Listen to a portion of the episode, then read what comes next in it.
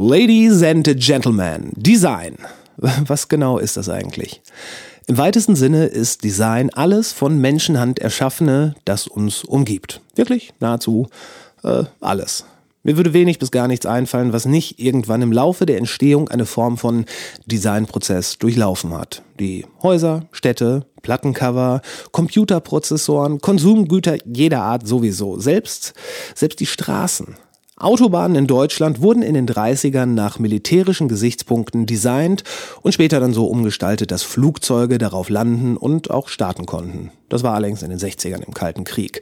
Diverse andere Länder fanden das dann auch ganz toll, aber äh, da will ich gar nicht hin. Was ich nämlich versuche hier zu verdeutlichen, ist, wie omnipräsent und universal Design ist.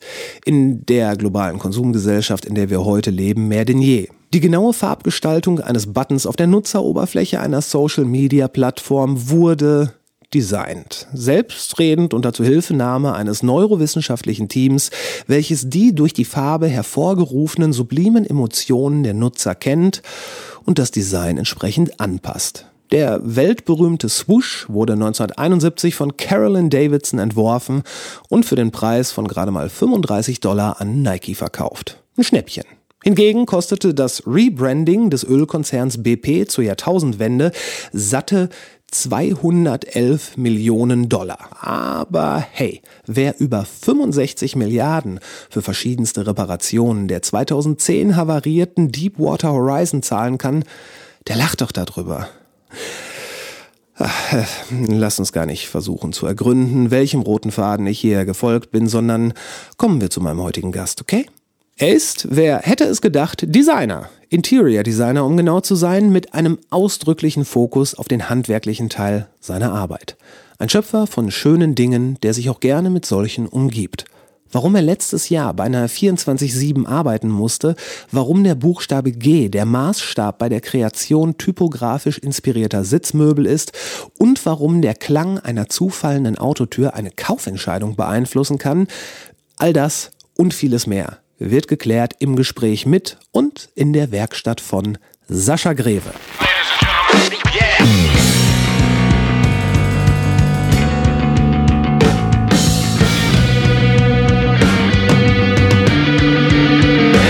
Intro.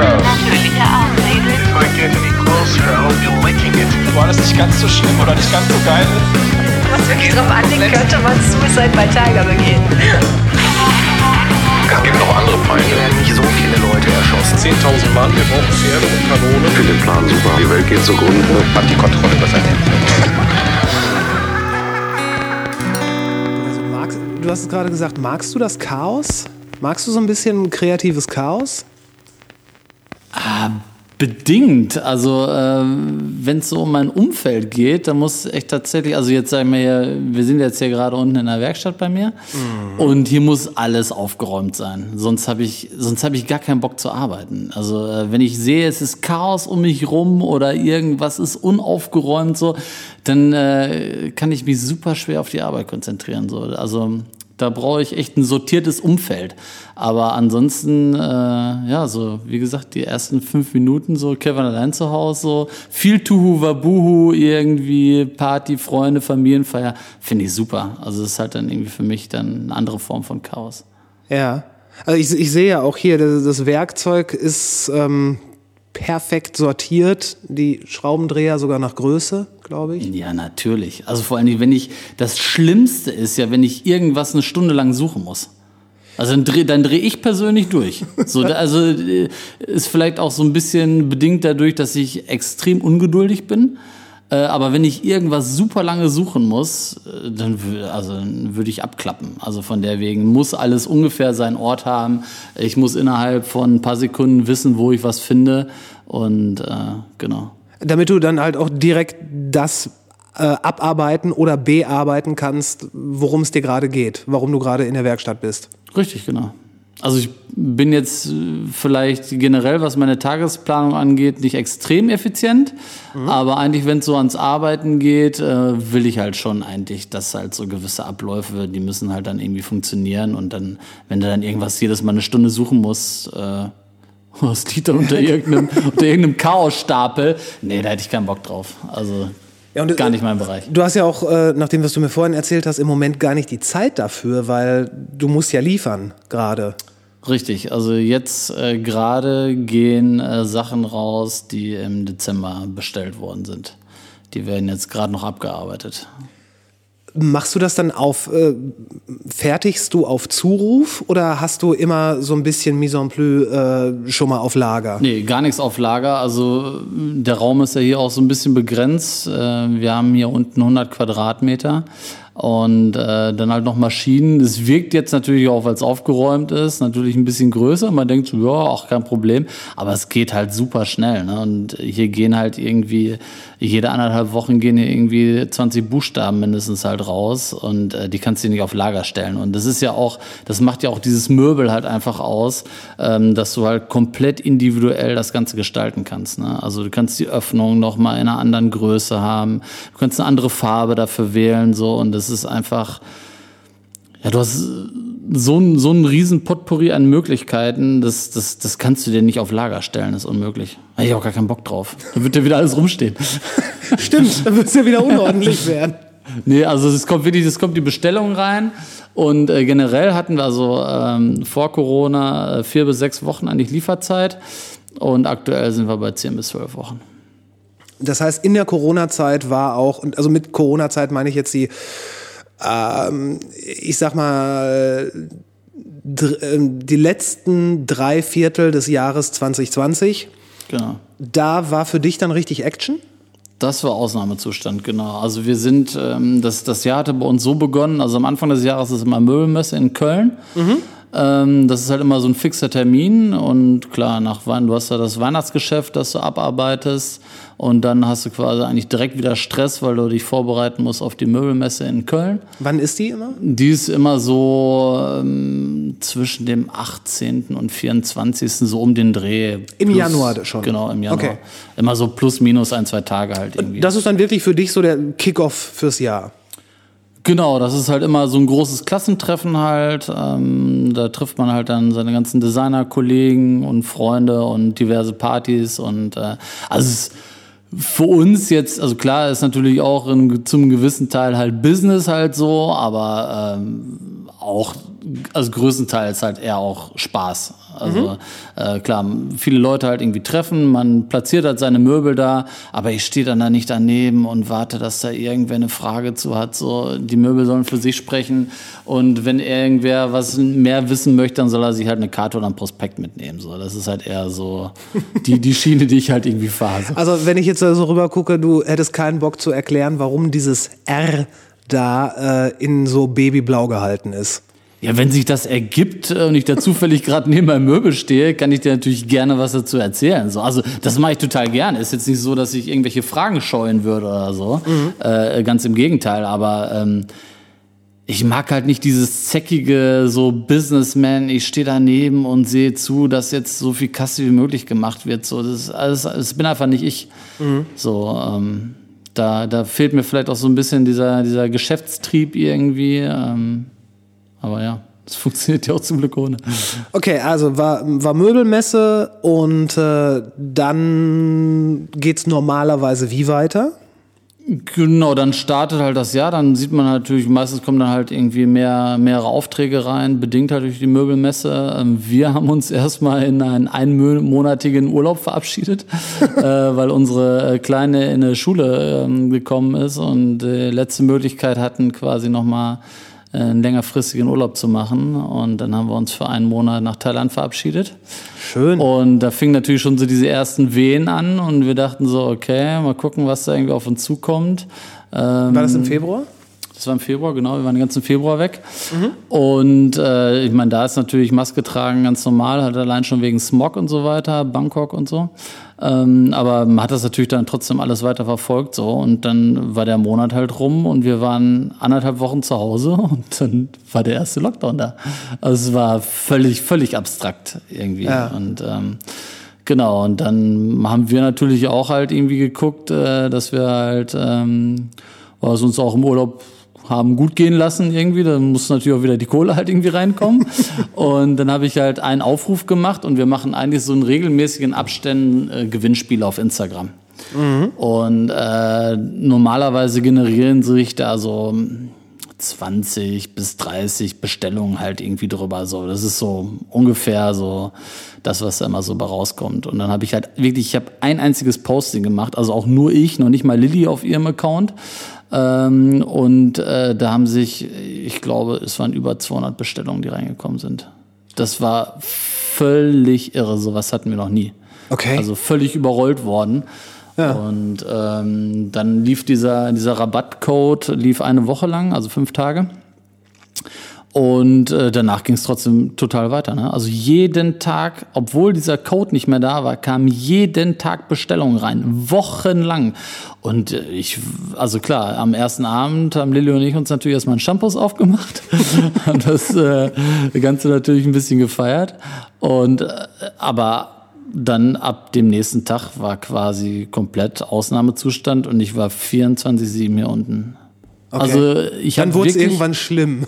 ja, ja, klar. Also natürlich ist es total schön. Man sieht ja jetzt auch äh, viele, viele Leute halt äh, bedingt durch die Corona-Krise Job verloren, Existenzängste und so weiter. Also deswegen kein Rumgeheule so, aber auch bei mir, ich bin halt einer, der echt viel arbeiten kann so, aber wenn es halt irgendwann so an die Physis halt irgendwie geht, so, da muss natürlich auch aufpassen so. Und ich habe, also ich hatte in dem ganzen Jahr Ostersonntag frei und das Wochenende um meinen Geburtstag. Da sind wir dann einmal kurz irgendwie in Sauerland ein bisschen wandern irgendwie.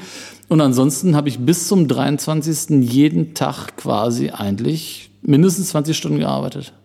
Bis zum 23. Dezember. Yes. Also Okay. war, war sportlich. Ja, dafür, siehst du aber noch recht fresh aus. Ja, doch. Halt Und das ist bis jetzt auch nicht wirklich abgerissen?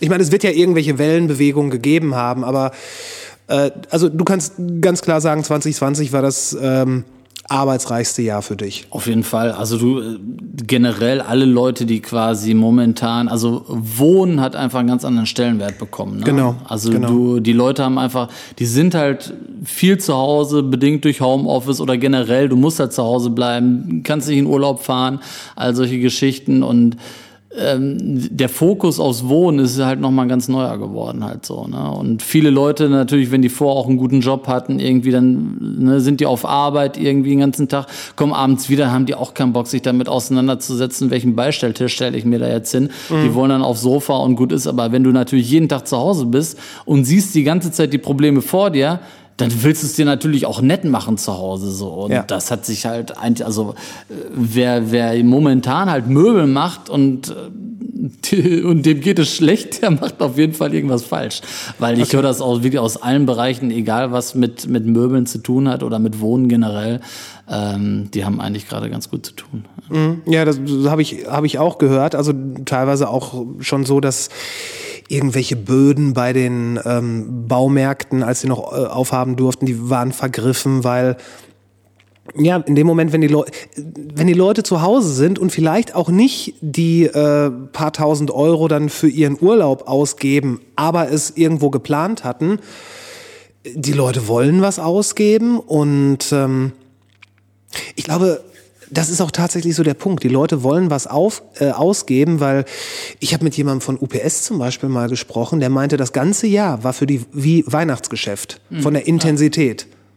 Ja, also zum Beispiel, wir haben ja auch, äh, wir mussten neue Kartonagen bestellen und es herrscht akuter Ressourcenmangel. Also es gibt tatsächlich kein Papier mehr, weil es hat sich natürlich alles, der Einzelhandel hat geschlossen, es ist alles komplett aufs Online-Geschäft verlagert und die Leute bestellen natürlich online wie bekloppt. Wir haben, also wir haben, ich, ich war total stolz auf mich. Ich habe im Oktober habe ich neue Kartonagen fürs Weihnachtsgeschäft bestellt und ich habe die in, wann habe ich die gekriegt?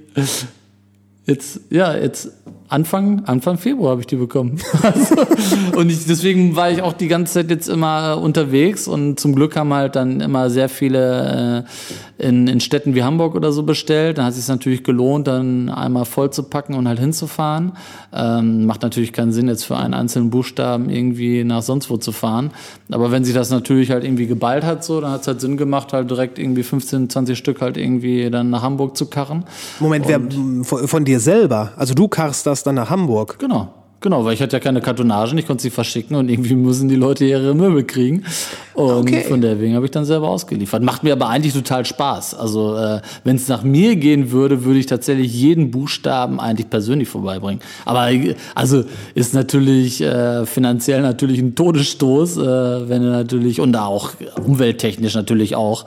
Äh, Ja, aber dieses, dieses, man, man, wenn man schon eh so eine, so eine Beziehung zu dem hat, was man macht und vielleicht auch nicht die Beziehung zu dem äh, Kunden oder wie auch immer scheut, dann ist das natürlich ein schönes, schönes Gefühl, so die, die, die Babys dann in das neue Nest zu entlassen. Ja, genau. Weil es, ja, sind meine eigenen Babys halt irgendwie so. Und wenn du dann halt auch irgendwie zum Kunden fährst, so, du lernst ihn persönlich kennen und ich bin halt auch wahnsinnig neugierig. Es interessiert mich total, wie die Leute wohnen und teilweise sind das einfach so geile Buden, muss man einfach sagen. Also äh, ein Kumpel von mir, der hat jetzt auch schon ein paar Mal für mich ausgeliefert, der meinte auch so, also A, hast du nur geile Kunden, die sind alle super nett und dann wohnen die auch noch alle total geil, ist ja der Wahnsinn.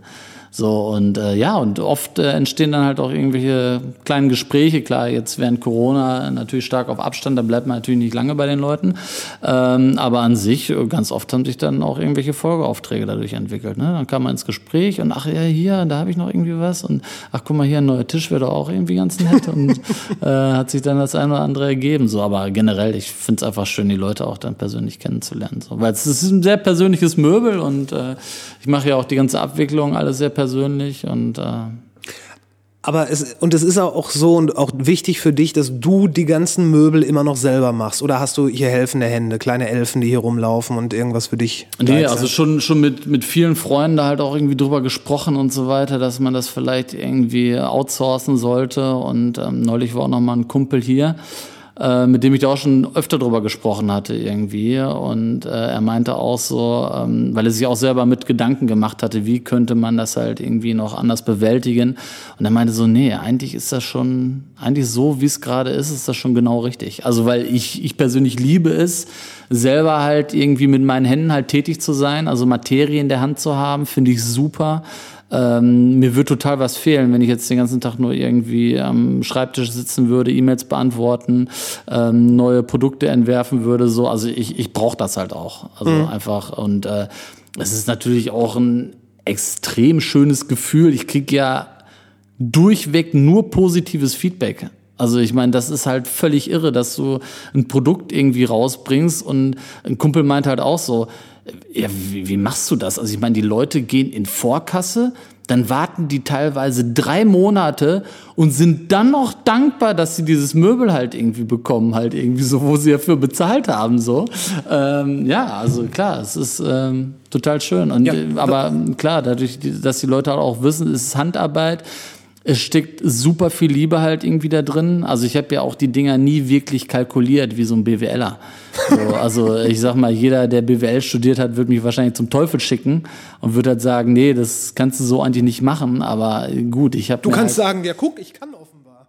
ja, klar, aber ne, geht natürlich auf Kosten halt der Zeit halt einfach, ne, muss man halt auch sagen. Also ich stecke da schon mehr Zeit rein, als man halt eigentlich sollte. Aber äh, das ist bei mir auch egal, ob ich da jetzt 5 Euro für kriege oder 500 Euro. Das Ding würde genauso perfekt rausgehen. Ich könnte da nicht weniger dran machen. Es muss einfach, es muss einfach mit 120 Prozent hier rausgehen. Ich glaube, wenn man dann da den, den nächsten Schritt gehen möchte, ähm, dann ist man A geneigt, sofort dann noch einen Schritt zu gehen, was dann halt irgendwann dahin führt, dass es vielleicht teilmaschinell hergestellt wird. Und dann hast du halt irgendwann so, einen- so einen riesigen Apparat, den du auch verwalten musst. Ja, und es verliert vor allen Dingen das Möbel, also die Wahrscheinlichkeit, dass das Möbel einfach seinen Charme verliert, ist extrem hoch. Äh, Also, weil dann musst du dir auch überlegen, wie kann ich die Prozesse halt irgendwie anders gestalten und ganz oft muss dann irgendwas eingespart werden. So, ah, nee, das können wir so nicht machen, das muss anders gemacht werden. Das wird jetzt nicht mehr auf Gärung gemacht, so dass du keine Kante siehst, muss jetzt stumpf voneinander, damit es halt irgendwie effizienter ist und dadurch halt irgendwie preisgünstiger. Und da habe ich halt keinen Bock drauf. So, also ähm, klar, äh, es ist kein Massenmöbel, auch wenn schon viele Leute jetzt mittlerweile Boobs oder einen Buchstabenhocker zu Hause haben, was mich natürlich sehr freut. Aber trotzdem ähm, bin ich da jetzt keiner, der sagt, okay, ich will jetzt halt irgendwie die, die Weltherrschaft haben im Bereich ähm, Hocker und Stühle.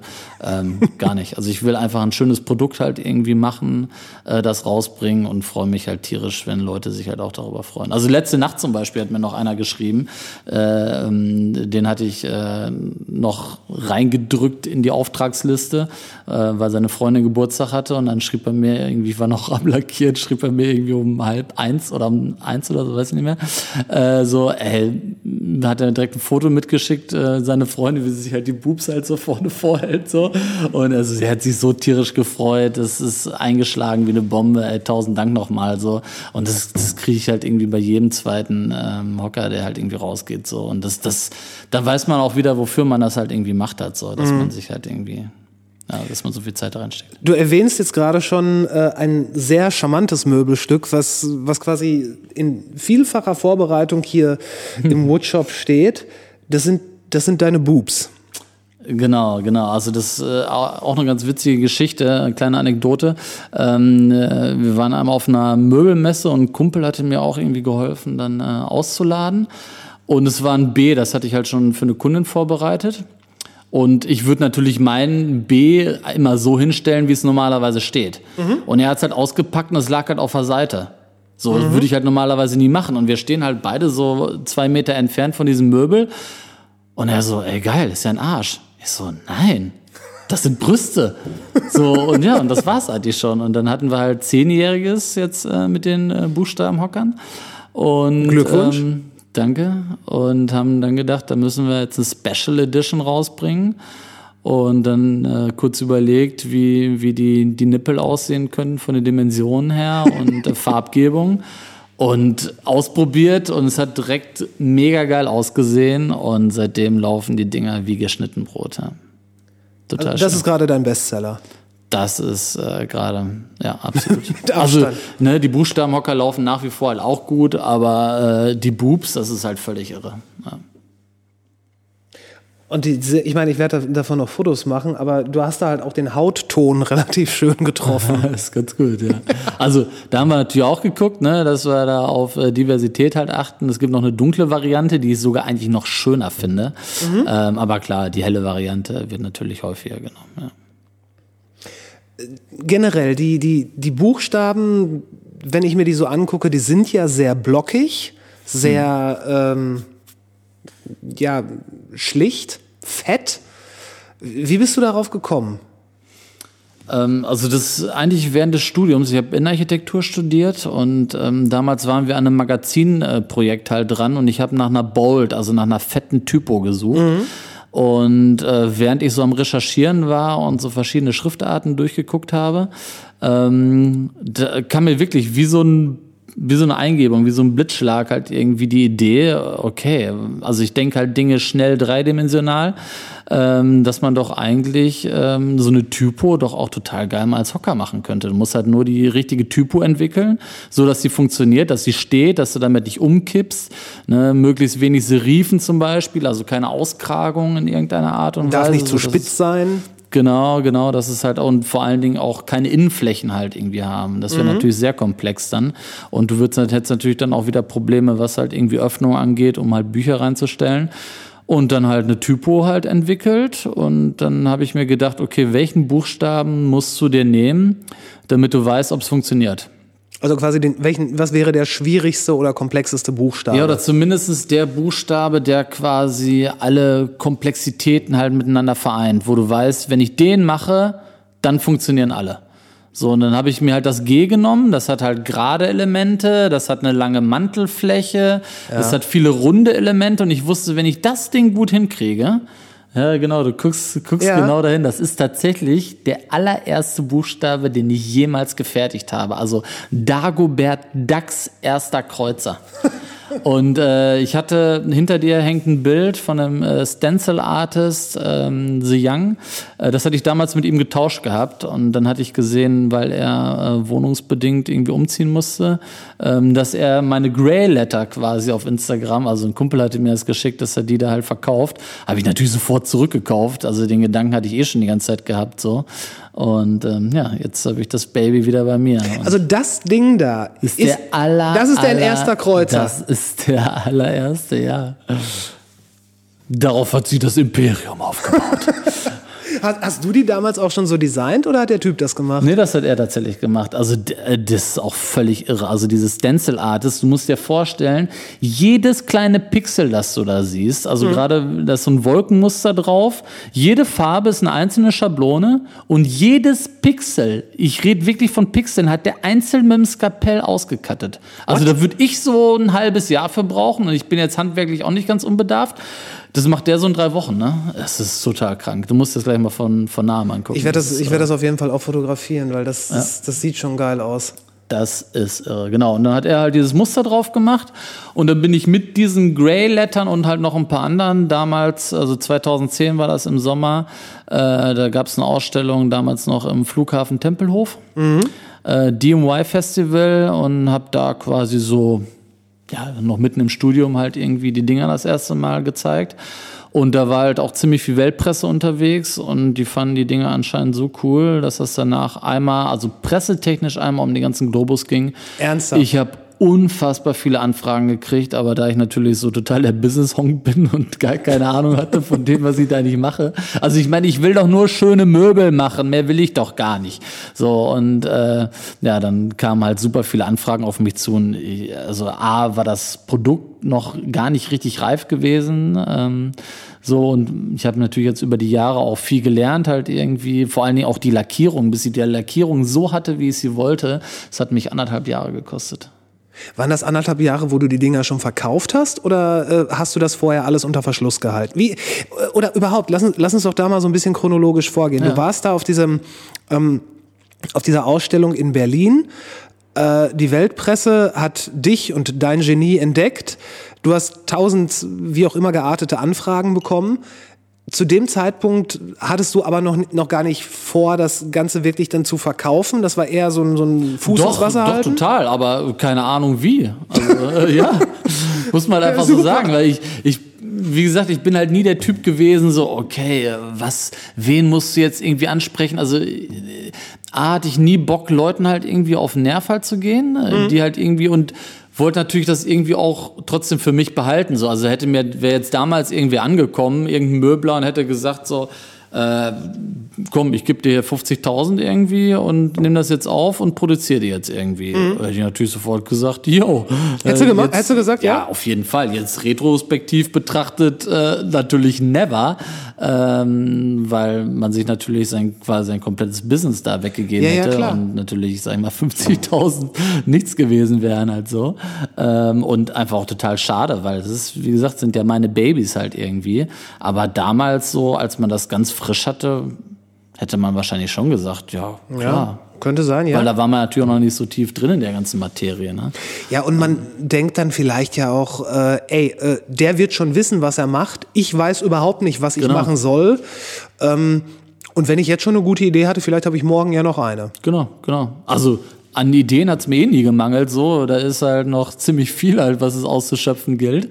Äh, da komme ich ja gar nicht hinterher. Also da oben ist halt zum Beispiel unser neuestes Produkt. Äh, aber genau, jetzt hat das auch noch verraten, verdammt. Nein, alles gut. Äh, genau, das ist halt das Neueste. Das hätten wir, eigentlich wollten wir das schon im Januar launchen, aber wie gesagt, so viel los. Ähm, ich muss es halt Aber das ist dann nur Deko, da, da kann man doch nicht drauf sitzen. Äh, kannst du, weil es äh, wird nicht so stehen, wie du kannst es entweder so hinstellen wie jetzt, dann ist es rein, ein rein dekoratives Element, aber eigentlich wird es halt quasi auf den Rücken gelegt und dann hast du quasi deinen Beistelltisch. Ah, okay, verstehe. Also quasi genau wie mit den Boobs halt auch, ne? Die ja normalerweise auch, wo die Typo eigentlich, guckst du ja eigentlich dir von vorne an. Genau. Und dadurch, dass es halt auf der Seite legst, hat es dann halt wieder einen. Aber das, was du dir jetzt Neues überlegst, das ist schon alles in diesem Stil, das ist alles der gleiche Sport. Genau, das ist halt schon alles so ein bisschen in diesem, diesem Pop-Art, ne? alles Genau. farbenfroh Ja. und ähm, genau, das hat schon alles so eine ähnliche Formsprache. Also genauso auch wie unsere Tiere, halt das Krokodil und so. Es ist halt schon alles ungefähr dieselbe Sprache. Also mir ist halt auch immer wichtig, so ein bisschen, bisschen, also Humor ist für mich total wichtig, also auch im Design so. Ich finde es immer schade, wenn viele, also ich mag auch so strenge Sachen so, ähm, wenn das so komplett runtergebrochen ist auf so eine, so eine ganz geradlinige Stringenz. Aber generell, also ich mag Farben total gerne, auch wenn ich hauptsächlich schwarz trage, aber so als Möbel finde ich Farbe total geil. Oder generell so expressive Formen finde ich halt super. Also und immer so ein bisschen Humor halt irgendwie dabei, so ein bisschen so diesen, alles was so ein Objektcharakter hat, finde ich halt super. Also so, ähm, wo ich weiß, so, und das, das Schöne ist ja, du kannst dir ja wirklich, dadurch, dass ich ja 250 Farben äh, in, der, in der Farbrange halt irgendwie habe, kannst du dir quasi dein persönliches Möbel zusammenstellen.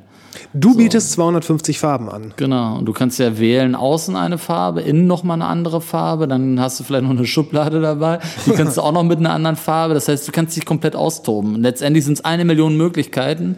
Klar. Und äh, kein Buchstabe ist quasi wie der andere, theoretisch. Ne? Theoretisch.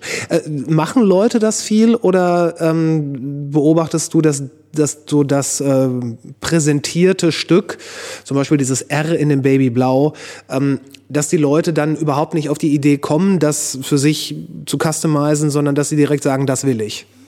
Kommt natürlich auch häufig vor. Ähm, auch sehr witzig, eine, eine, eine Freundin von uns, äh, die hat sich für den Eingangsbereich das Wort Fuck bestellt.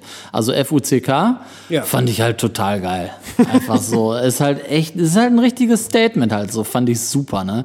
Und äh, das haben so viele nachgekauft mittlerweile irgendwie. Und dann vor allen Dingen auch genau, also das ist jetzt auch eine Farbkombi, die schon, wo ich eher sagen würde, okay, das hat sich wirklich jemand persönlich ausgesucht. Das ist Mhm. jetzt nicht irgendwie so drei Dinger grau, einer weiß irgendwie. Das ist schon eine, eine sehr verrückte Farbkombo eigentlich. Oder Okay. jetzt keine alltägliche Farbkombo. Und äh, so viele, genau das. Das finde ich super, das möchte ich auch haben. Also ja, Mhm. ne, gibt halt die Leute, die froh sind, wenn einem halt quasi diese Entscheidung abgenommen wird. Mhm. Und manche, die setzen sich aber auch dann wochenlang auseinander. Ne? Die berate ich dann sehr intensiv halt so. Das macht mir aber auch Spaß halt so, weil ich bin halt genauso. Wenn ich zum Beispiel shoppen gehe, ähm, dann, dann, dann probiere ich alles einmal durch, damit ich weiß, so, okay, das, was ich möchte, das ist es jetzt auch. Und dass ich nie das Gefühl habe, so, okay, nee, das hätte vielleicht auch noch sein können, so. Ähm, nee, also ich kann das total nachvollziehen. Wenn ich mir irgendwie was hole, so, dann wird das auch komplett durchexerziert und ähm, keine, keine Lust da mir nachher vorhalten zu müssen, irgendwie, okay, vielleicht wäre es das oder das doch gewesen, so. ja. kann, ich, kann ich nachvollziehen. Ja. Als du, äh, als du dann damals, als die ganzen Angebote kamen, was, was waren dann deine nächsten Schritte? Also ich, ich, hab, ich bin ja damals noch mitten im Studium gewesen und ähm, es ging halt natürlich direkt nach diesem DMY. Es ging eigentlich sogar noch früher los. Genau, also das DMY ist im Sommer gewesen und im Januar zur Möbelmesse habe ich diese Buchstabenhocker das allererste Mal präsentiert auf der Köln Möbelmesse. Ist das Also- nicht tierisch teuer, da was zu präsentieren? ja, genau. Du musst dir vorstellen, parallel zur Möbelmesse gibt's halt immer die äh, Passagen. Und da kannst du dir quasi, da, da musst du dich anmelden für. Und dann kriegst du einen Banner und das kannst du theoretisch auch vor deine Wohnungstür hängen. Also du kannst einfach sagen so, okay, meine Wohnung äh, stelle ich jetzt als Ausstellungsraum zur Verfügung. Das sind halt Galerien, das sind, äh, keine Ahnung, Shops, das sind irgendwelche Lagerhallen, die dann temporär angemietet werden. Äh, das kann alles Mögliche sein halt irgendwie. Ne? Manchmal auch dann irgendwie ein Blumenladen, der wird für die Zeit äh, geschlossen und alle packen dann ihre Möbel rein oder so. Also es kann alles Mögliche sein. Und äh, da haben wir wirklich, weil es halt günstig war, äh, irgendwo da, ich weiß gar nicht mehr, wie der Ortsteil hieß, so eine kleine winzige Galerie halt irgendwie angemietet, also äh, mein Kumpel und ich. Und äh, die war halt wirklich ab vom Schuss halt so, ne? Und da sind auch in der ganzen Woche, also normalerweise gehen durch die Spots Tausende von Menschen. Wir hatten vielleicht 100 Besucher oder so da in der ganzen Zeit, weil wir wirklich, wir waren eh wirklich weit weg. Und äh, damals hatte ich halt, also ich habe ja mein Label benannt äh, nach, ich vermute, das Zitat ist von Boys, äh, Kitsch can make you rich, but art can break your heart. Und Art can break your heart ist ja mein Labelname. Und das haben wir halt auch in dieses Passagenheft reingeschrieben. Und das hat wiederum so viele Leute, also so viele in Anführungsstrichen, angelockt, äh, dass wir dann halt irgendwie so 100, 150 Leute dann irgendwie vor Ort hatten. Und diese Buchstabenhocker hatte ich halt auch mit, die ersten zehn Stück, damals wirklich alle noch mit der Spraydose so unterm Arm lackiert, also wirklich räudig, äh, sehr unprofessionell. Und äh, damals halt auch für einen Witz, also da haben, glaube ich, die Hocker zwischen 65 und 80 Euro gekostet, was natürlich totaler Witz ist. Aber äh, damals halt, du hattest halt keine Kohle, da warst du froh über jede 10 Euro, die du halt irgendwie bekommen hast. Und ich habe tatsächlich, äh, ich glaube, entweder alle zehn oder zumindest acht von zehn oder ich hatte zumindest zehn Aufträge irgendwie, dann über diese Buchstabenhocker, obwohl so wenig Leute halt da waren und mein Freund war halt schon mega angezeckt und echt pisst so, weil er hat gar nichts verkauft in der ganzen Zeit. Er meinte so, Alter, das kann ja wohl nicht wahr sein. So, hier kommen so gut wie gar keine Leute rein und jeder zweite kauft einen Buchstabenhocker von dir. Äh, ist ja völlig irre irgendwie und ähm, dann halt auch noch äh, kam auch noch ähm, eine ähm, eine rein, die später auch eine gute Freundin geworden ist, der ich dann auch eine Stadtvilla irgendwie ausgebaut habe und all solche Geschichten so. Also das hatte sich schon ganz gut gelohnt. Aber das war so dieser Anfang gewesen und dann habe ich quasi diese Buchstabenhocker damals noch in in meiner in meiner Hochschule in der FH, in der, wir haben da immer so Werkstätten auch, ähm, habe ich die dann halt angefangen zu produzieren, halt diese ersten zehn Aufträge. Und dann ging das halt schon los, dass immer mehr kam. Und dann kam halt auch der Sommer relativ schnell, wo ich dann auf dem besagten DMY-Festival war. Und dann wurde es halt immer mehr. Und dann irgendwann haben sie mich natürlich in der Hochschule rausgeworfen, so nach dem Motto so, okay, das ist jetzt hier eigentlich für Projektarbeiten, du kannst ja nicht dein, dein Business hier betreiben. Und äh, dann Da musstest du dir den eigenen Workshop zusammenstellen. Richtig, genau. Da musste ich mir halt ein, eine neue Werkstatt, ein neues Atelier halt irgendwie suchen, dass ich dann auch über einen Zufall gefunden habe. Ich habe damals, ähm, da habe ich noch auch noch ein paar Sachen im künstlerischen Bereich gemacht. Da hatte ich ein paar Skulpturen mit der Kettensäge gesägt. Ähm, dafür dann einen Förderpreis bekommen. Und dann wollten die das halt irgendwie dokumentieren. Und da meint der Fotograf, ja, du musst, wir müssen irgendwie, weil das sollte nachher dann, das war irgendwie ähm, von der von der Volksbank aus und die haben halt so einen Jahresbericht halt irgendwie dann rausgegeben, was sie dann an alle ihre Kunden halt verschickt haben. Wir, wir müssen, wir brauchen einen richtigen Aufmacher irgendwie. Wir, wir müssen irgendwie was, was, äh, muss irgendwie was, was Schönes irgendwie sägen. So, guck doch mal, ob du was findest. So, dann bin ich halt irgendwie durch die Gegenden gefahren, habe dann halt in einem Wald halt gesehen, dass da eine fette Eiche lag, so eine Astgabel und äh, habe dann den Bauern gefragt, wie es denn aussieht, ob ich die haben könnte und die, sein Sohn wiederum hatte sich auf dem Bauernhof äh, quasi eine eigene Werkstatt eingerichtet, komplettes Vollprogramm und äh, da habe ich mich dann eingemietet und da ging es dann halt weiter, bis wir dann das hier gefunden haben. War, war das, äh, dieser Bauernhof, war das hier im Umkreis? Ja, so pff, sieben Kilo, sieben, acht Kilometer. Ja, also schon. Ja, schon, schon. Nähe, Okay. Ja. Ja gut, hätte ja auch irgendwo bei Köln sein können. Nee, also wir sind, wir sind komplett äh, ortsbezogen. Also wir, wir, wir lieben unsere Hut und äh, sind tatsächlich, also äh, weiter als zehn Kilometer sind wir nie umgezogen. Also wir sind eh erst zweimal umgezogen. Okay. Okay, und dann hast du dich bei dem, äh, bei dem Bauern eingemietet und ab da wurde es dann wahrscheinlich in dem Tempo weiter kontinuierlich größer. Aber es ist schon eine ziemliche Erfolgsstory. Also auch mit Ja. bestimmt mit viel Glück, aber ähm, also ich glaube, es gibt viele Leute, die da, die da wesentlich länger hasseln und äh, Sachen versuchen, das vielleicht auch zu verkopft angehen. Aber ähm, du, hat, du hattest da unverhoffterweise schon einen ziemlich fliegenden Start, würde ich sagen. Ja, also auf jeden Fall gehört eine Riesenportion Glück dazu. Und das geht's nicht. Also wir kennen ja selber super äh, viele Freunde mit kleinen Labels, ähm, wo halt so richtig die Zündung halt irgendwie nicht kommt halt, ne? Also die halt dann nicht so richtig von leben können, die halt nebenbei was anderes machen müssen, so. Das ist ein Riesenprivileg, dass man also klar, Corona jetzt mal ausgeklammert, aber ansonsten halt von Möbeln halt irgendwie, die man selber produziert, halt leben kann. Das ist ein, ein Riesenglück. Also da kennen wir ganz, ganz, ganz, ganz wenige äh, Jungdesigner, ähm, die halt von ihren eigenen Möbeln halt irgendwie leben können. So. Und äh, dann auch noch viel Spaß dabei haben, halt so die, die Sachen auch noch zu fertigen. Nee, das, das war riesig gewesen. Also dann, dann und wieder, also das, manchmal hat man das Gefühl, Sachen bedingen sich dann wieder. Ne? Also dadurch, dass wir dann auf einmal diese neuen Möglichkeiten hatten, kamen auf einmal dann noch wieder ganz andere Sachen auf uns zu. Also wirklich aus, aus dem Nichts irgendwie, dann äh, kam irgendwie ein, ein, großer Küchenhersteller auf uns zu, äh, der einen riesen also auch auf der, auf der äh, Möbelmesse in Köln, dann für die nächste halt ähm, äh, einen riesen Messestand, 800 Quadratmeter irgendwie hatte. Und der wollte nicht nur die, der wollte nicht nur 30 von den kleinen Buchstaben haben, der wollte auch noch wie viel waren es? Ich glaube, elf oder so von den großen haben. Also die großen Buchstaben, das ist Tresenhöhe, ja. die sind einen Meter hoch, 80 breit, 60 tief, also richtige Trümmer. Davon haben die halt ganze Theken halt gebaut. Also eine Theke mit Quality, eine Theke mit Health in, äh, eine in so einem Giftgrün, die andere in weiß, Glasplatte drauf, perfekte Theke. Dann noch 30 von den kleinen. Ja, war natürlich ein Bombenauftrag. Und dann war, kam noch das Weihnachtsgeschäft dazu.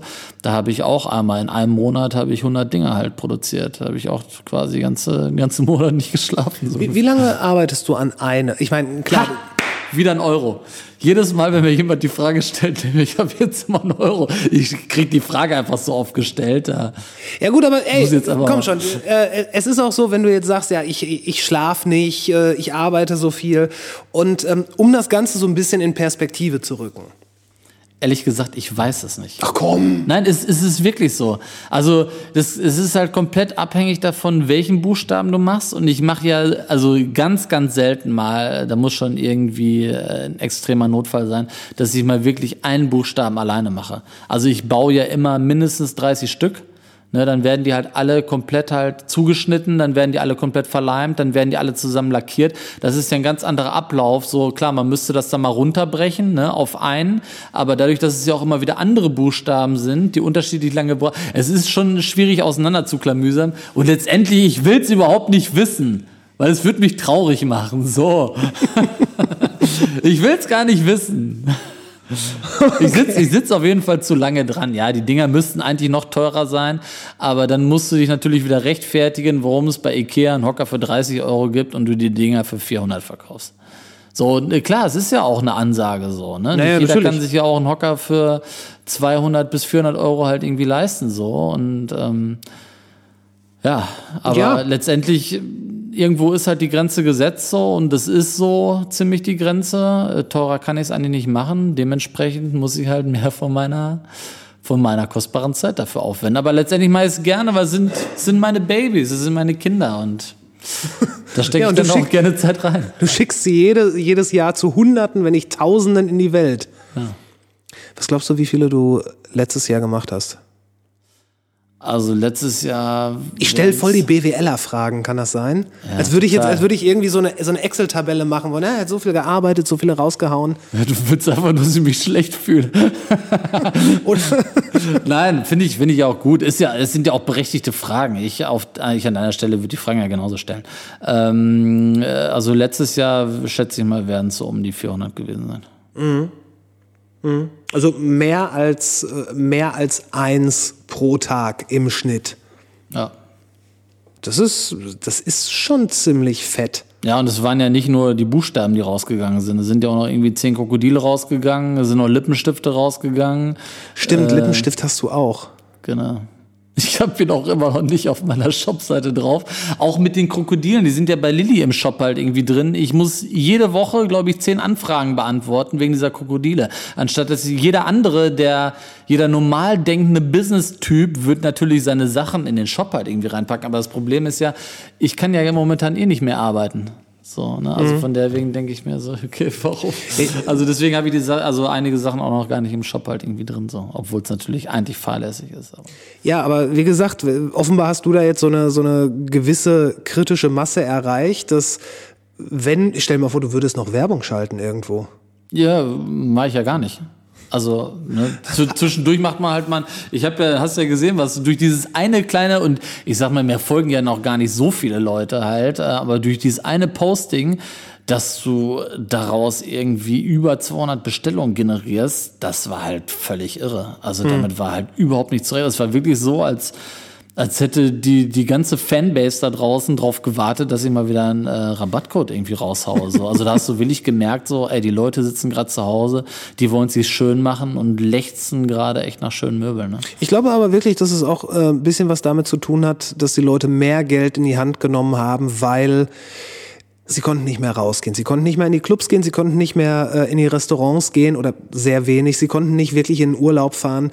Da bleibt natürlich Geld hängen. Klar, und du selber weißt ja auch, also was man sonst halt irgendwie für Kulturelles halt ausgibt. Ja, ne? selbstverständlich. Mit Freunden unterwegs, du gehst essen, du gehst ins Kino, du gehst ins Theater, du gehst auf Konzerte und so weiter. Klar. Da geht halt gut Geld bei weg halt Ja, so. selbstverständlich. Und das hast du jetzt natürlich übrig und möchtest dir natürlich dann trotzdem irgendwie auch schön hochwertige Sachen holen. Und du siehst ja auch generell, was halt, äh, ne, die, die, die Krise ist ja auch so ein Katalysator. So. Also viele Leute haben jetzt ja auch ihr Umfeld halt einfach viel stärker wahrgenommen. Ne? Also viel Ja. mehr jetzt jetzt regional halt irgendwie, ne, beim Spazieren beim gehen. heimischen Bauern halt Genau. irgendwie geholt oder ne, bei irgendwelchen Labels, die sie halt entdeckt haben, irgendwie dadurch, dass da auch mehr Zeit war halt, ne? Ich glaube, das ist auch etwas, was, äh, was durchaus als äh, auf der Habenseite dieses ganzen Jahres sein kann, dass Leute wirklich äh, ihre Umgebung mehr wahrgenommen haben, dass die mehr spazieren gegangen sind ähm, und dass die sich quasi Beschäftigung gesucht haben.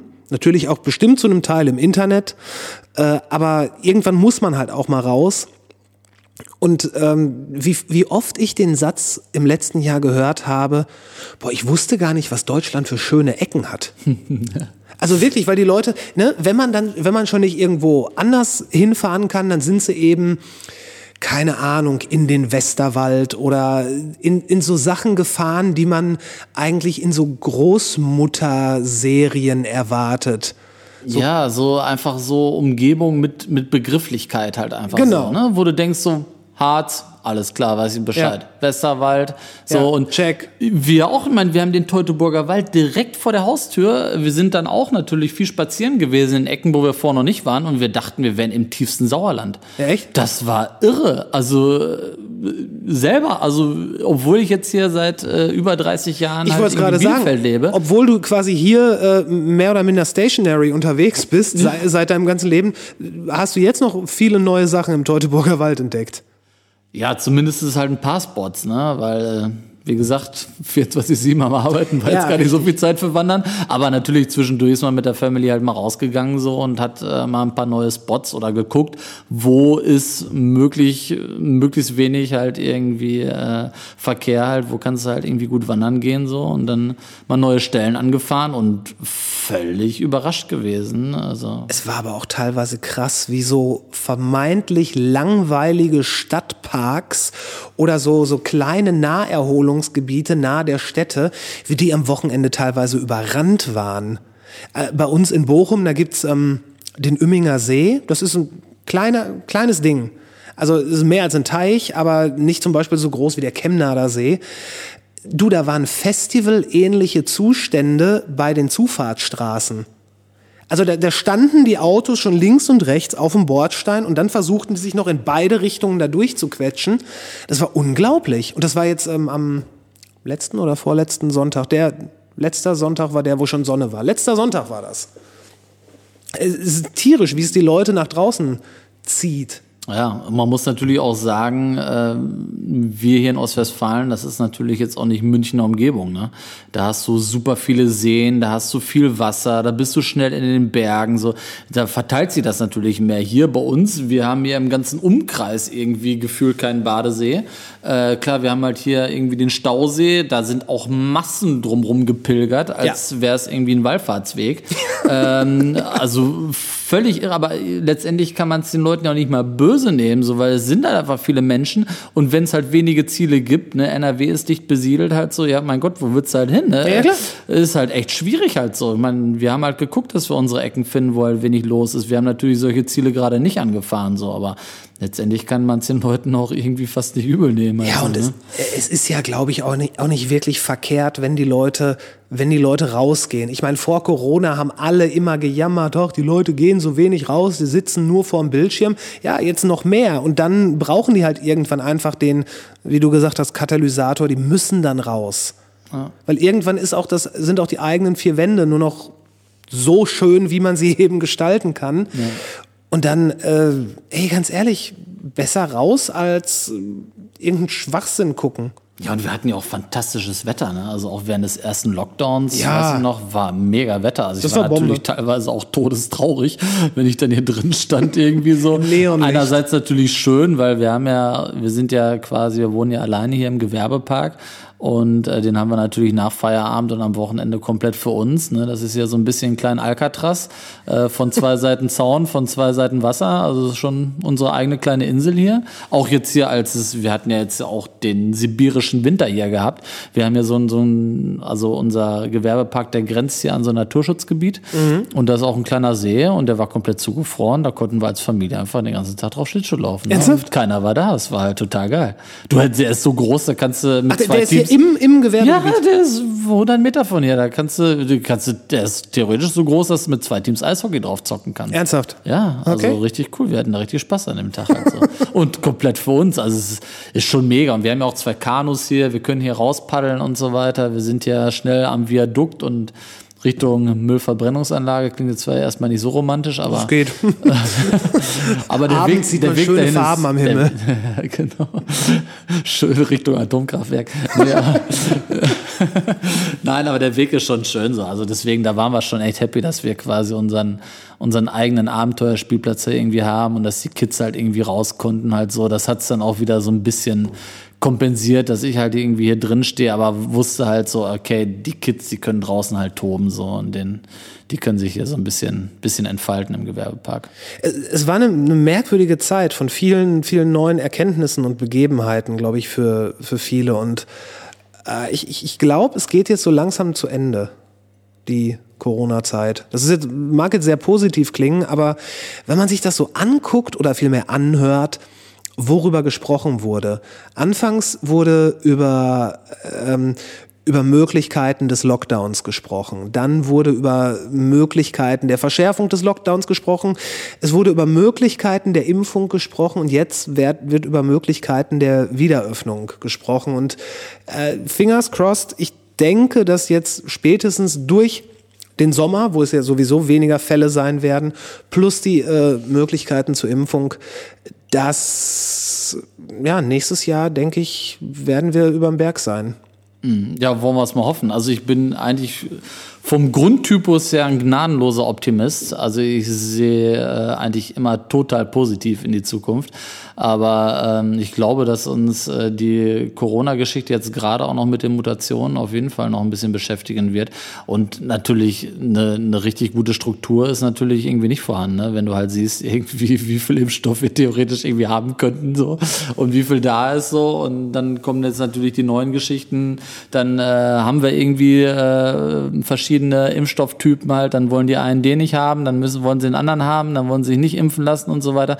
Also ich glaube tatsächlich, ähm, dass wir uns da teilweise mit Luxusproblemen rumschlagen. Andere wären froh, wenn sie überhaupt einen Impfstoff hätten. Ja. Ähm, aber ich glaube tatsächlich, dass uns dieses Thema, weil wir in Deutschland, es ist einfach ein bürokratischer Staat und viele Leute sind auch irgendwie bürokratisch verkopft irgendwie so. Und ich glaube tatsächlich, dass uns das Thema echt leider Gottes noch eine ganze Zeit lang beschäftigen wird. Also ich glaube tatsächlich nicht, dass es so schnell durch sein wird, aber also ich meine, ich habe da eh ein ambivalentes Verhältnis halt irgendwie zu, weil ich mich natürlich eigentlich freue, weil wenn die Leute zu Hause sind, bestellen sie weiterhin Möbel. Ja gut, aber, vielleicht würd, möchtest du auch mal wieder in Urlaub fahren können mit dem mit den Millionen, die du hier scheffelst, um bei dem Dagobert Duck oder mit den Fantastilliarden. Also ich habe nur sowas wie den Kreuzer, den Dagobert Duck.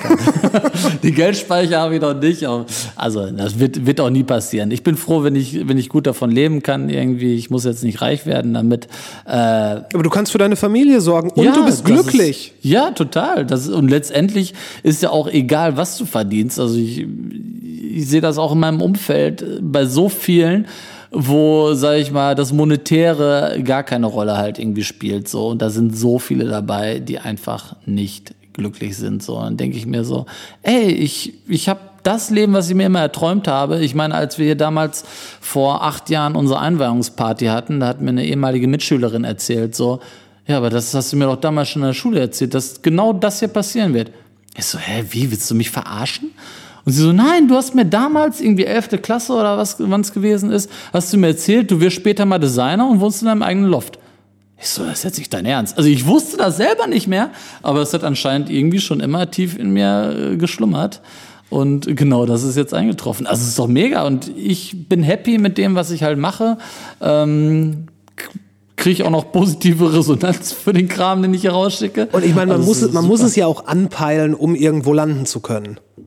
Von daher, äh, warum nicht?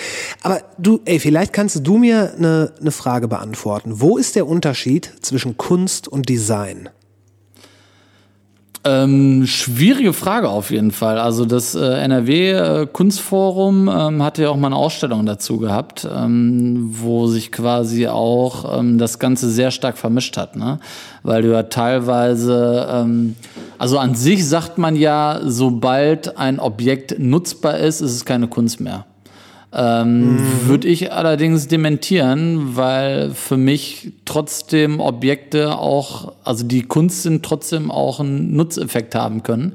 Also ne, angenommen jetzt zum Beispiel diese Skulptur da, das sind ja zwei Doppel-T-Träger ähm, in unterschiedlichen äh, Farbkompositionen äh, übereinander gestapelt, kannst du das Ding trotzdem als Bank benutzen.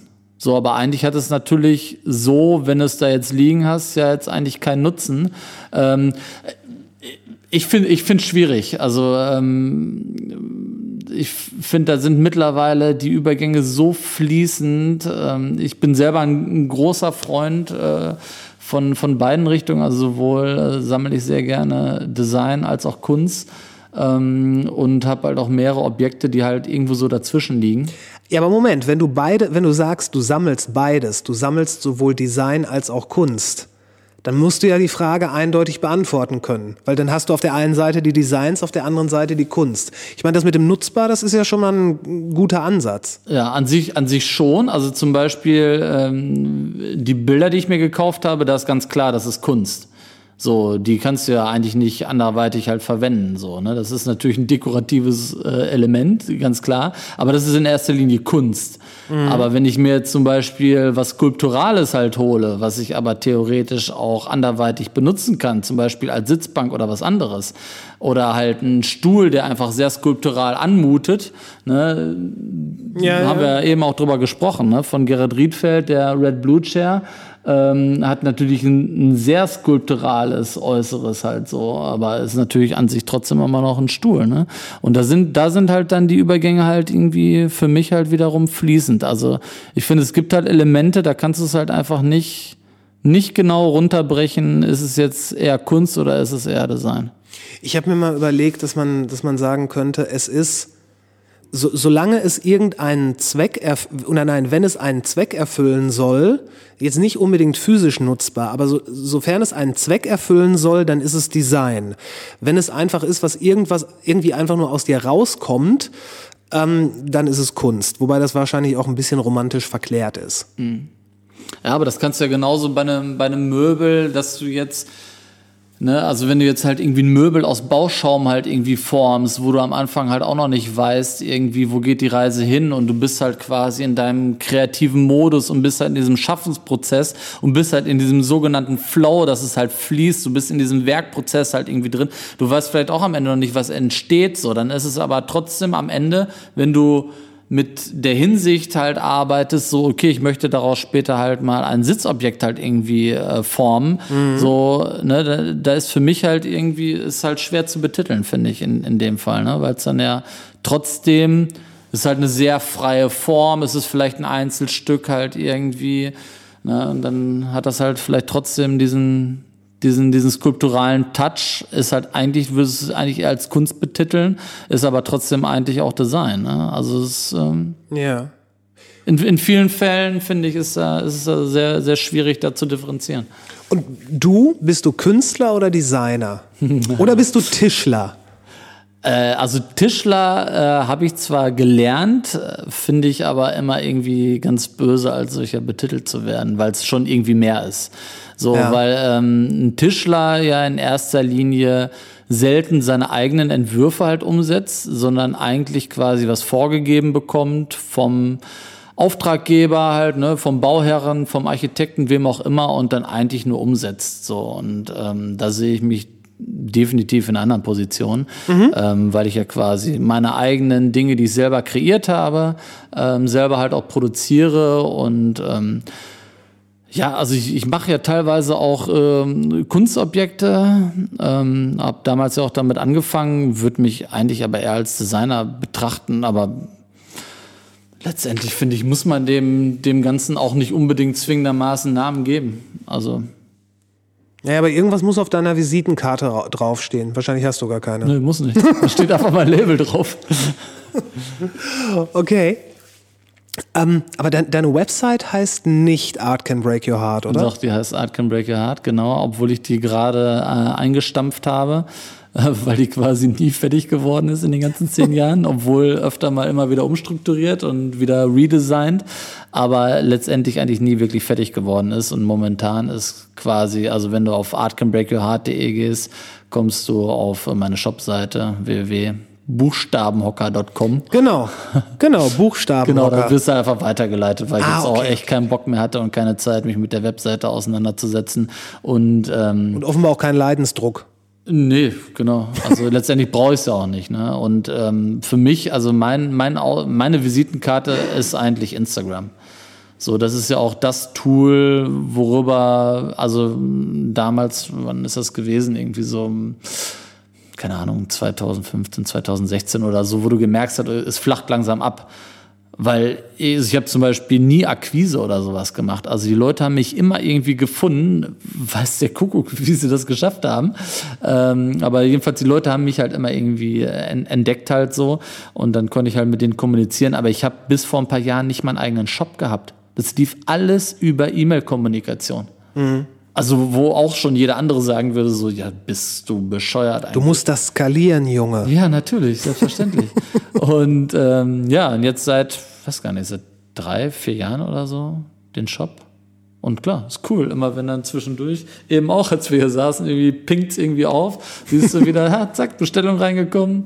Ist jedes Mal, jedes Mal ein schönes Gefühl. Ja, das glaube ich. Das glaube ich. Du sagtest äh, Instagram. Du, du hast ja auch eine ziemlich eindeutige eigene Bildsprache bei Instagram. Finde ich. Sage ich jetzt einfach mal so. Ja, ist natürlich als Externer immer ein bisschen, glaube ich, einfacher zu beurteilen. Genauso wie wenn jemand ankommt und sagt, äh, das Kind kommt aber eher nach dir oder nach der Mutter Ja, so. natürlich, Das ist ja immer, also man selber sieht's, sieht's vielleicht mal, ich mache halt einfach das, worauf ich Bock habe und wo, Wo machst denke, du das denn? Wo, wo, wo hast du denn diesen, das sieht ja schon teilweise aus wie so ein Whitespace, wo du dann da deine, deine Fotos machst. Äh, das ist tatsächlich ein Studio, das äh, Freunden von uns gehört. Äh, die haben ein sehr, sehr schönes, sehr cleanes Studio und da werden eigentlich immer so, Sessions gemacht. genau. Okay. Wie, findest du Instagram? Oder Sorry, ich muss einfach gerade. Sorry für den harten Break. Überhaupt kein Ding, das ist ja, soll sich ja vor allen Dingen wohlfühlen. Das denke ich mir doch. Ja, aber macht Bock mit dir. Oder? Ja, auf jeden Fall. Also ich finde, wir sind da immer einen schönen Flow. Sind wir auch. Ah, der Flow ist super. Und jetzt auch dieses Grapefruit alkoholfrei. Das Ohne Scheiß, wegen diesem Bier bin ich generell äh, zum Bier gekommen. es ist Weizen oder soll Weizen sein. Ja, ja, ich weiß. Also ich bin jetzt kein Biersommelier, aber äh, deswegen für mich ist eigentlich eher Bier ein Bier. Ich habe Astra bei mir immer noch stehen, weil ich die Marke einfach so geil finde. Ähm, aber Grapefruit, das fand ich damals halt so geil. Äh, da habe ich mich dann, durch das Bier habe ich mich so ein bisschen äh, sensibilisiert Richtung Bier generell. Ich habe mir von Leuten aus Hamburg sagen lassen, dass die Astra mittlerweile komplett hassen. Das sagen aber fast alle Hamburger, glaube ich. Aber ich glaube, das liegt, das ist halt auch so eine Sache wie äh, hier in der Region. Wir sind ja jetzt hier in Bielefeld, Herford ist nebenan. Äh, ist ein sehr günstiges Bier und generell, wenn ein Bier halt günstig ist, dann wird halt immer gleich gesagt, ne, muss ein Scheißbier sein. Und genau aus diesem Grund Hab ich äh, damals auch gesagt, weil ja alle Freunde immer sagen so, der eine sagt, das Bier ist geil, der eine sagt, das Bier ist geil. Ist so, ist mir scheißegal, was er sagt. Ich probiere das jetzt selber aus. Hat mir einfach mal, äh, also Lilly halt gesagt, kauf mir irgendwie so sieben Sorten Bier halt irgendwie ein, so, ne, die halt irgendwie in Frage kommen. Herforder, Astra, König Pilsener und so weiter halt irgendwie. Ne? Hat so sieben Biere irgendwie eingekauft, hat mir die Augen verbunden und ich habe dann einfach mal so ein, so ein Tasting halt Und irgendwie gemacht. Astra hat gewonnen? Nö, Astra hat nicht gewonnen. Wer hat gewonnen? Äh, tatsächlich fand ich, äh, also sind halt eher milde Biere, ne? Finde ich halt sehr gut. Ähm, Herforder und König Pilsner fand ich am besten. Okay. Fand ich super. Also wie gesagt, äh, ich habe gesagt, ist mir scheißegal, was andere sagen. So ist ja letztendlich mein Geschmack halt. So mir muss es ja, gefallen. So. Natürlich, also beim Bier, Und, beim Bier ähm, muss man jetzt auch nicht irgendwie so, äh, so, du trinkst Astra, mit dir rede ich nicht mehr. Da, da, da sollte man ja rausgewachsen sein, aber Aber das Witzige ist nämlich auch, weil ich da halt so konsequent bin, halt irgendwie mit meinem Astra halt irgendwie. Äh, seit ich das hier habe und ich meine, ich habe das ja, wir wohnen jetzt seit acht Jahren hier und hier haben schon viele wilde Partys und Ping-Pong-Sessions und ich weiß nicht, was alles stattgefunden irgendwie. Äh, und so viele Leute sind mittlerweile alle zum Astra hingegangen. echt? Weil es bei mir im Astra gibt, ja. ja. Genauso wie mein Kumpel halt irgendwie Prosecco, weil Barry halt auf seine Karte gesetzt hat. Also du musst halt nur konsequent sein, was deinen Geschmack halt angeht. Ja, wenn Und du den Leuten. ja, und früher kenne ich ja von mir selber auch noch so, wenn mein bester Kumpel gesagt hat, irgendwie das und das ist scheiße, dann habe ich das meinem nächsten Kumpel auch wieder gesagt, das und das ist scheiße, ohne das mal selber hinterfragt zu haben. ja, ja, ich, ja, ich glaube, das stimmt. Wenn, de, wenn dein bester Kumpel dir sagt und den hältst du für einen coolen Typen, der sagt dir, das Bier ist scheiße, dann sagst du doch auch, ja klar, das Bier ist scheiße. Also, oder? Ja, Also- ja.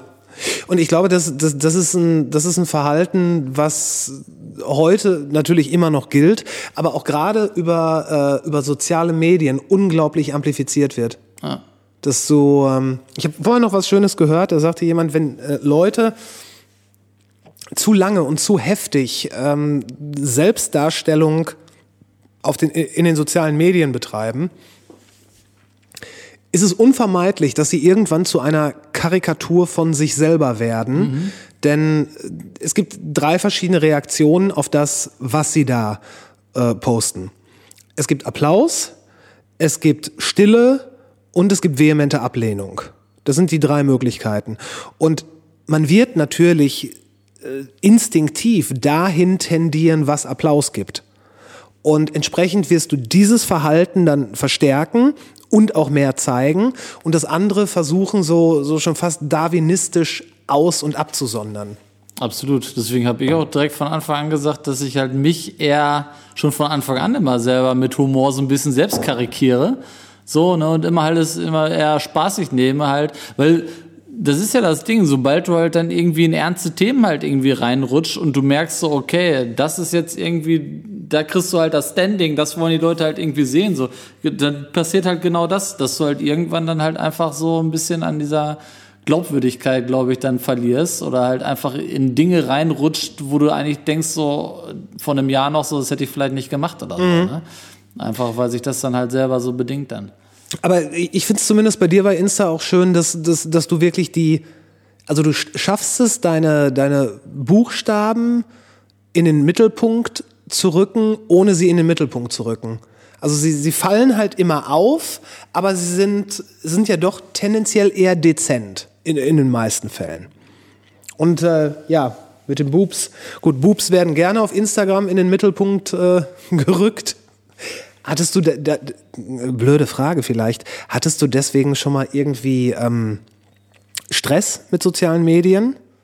Nee, tatsächlich gar nicht. Das- also ähm, mich haben damals halt nur, als die Boobs halt rausgekommen sind, ähm, haben mich dann halt nach ein paar Wochen halt schon ähm, die ersten paar Insta-Girls halt irgendwie angeschrieben und gesagt so, äh, wann gibt's denn mal die dunkle Variante?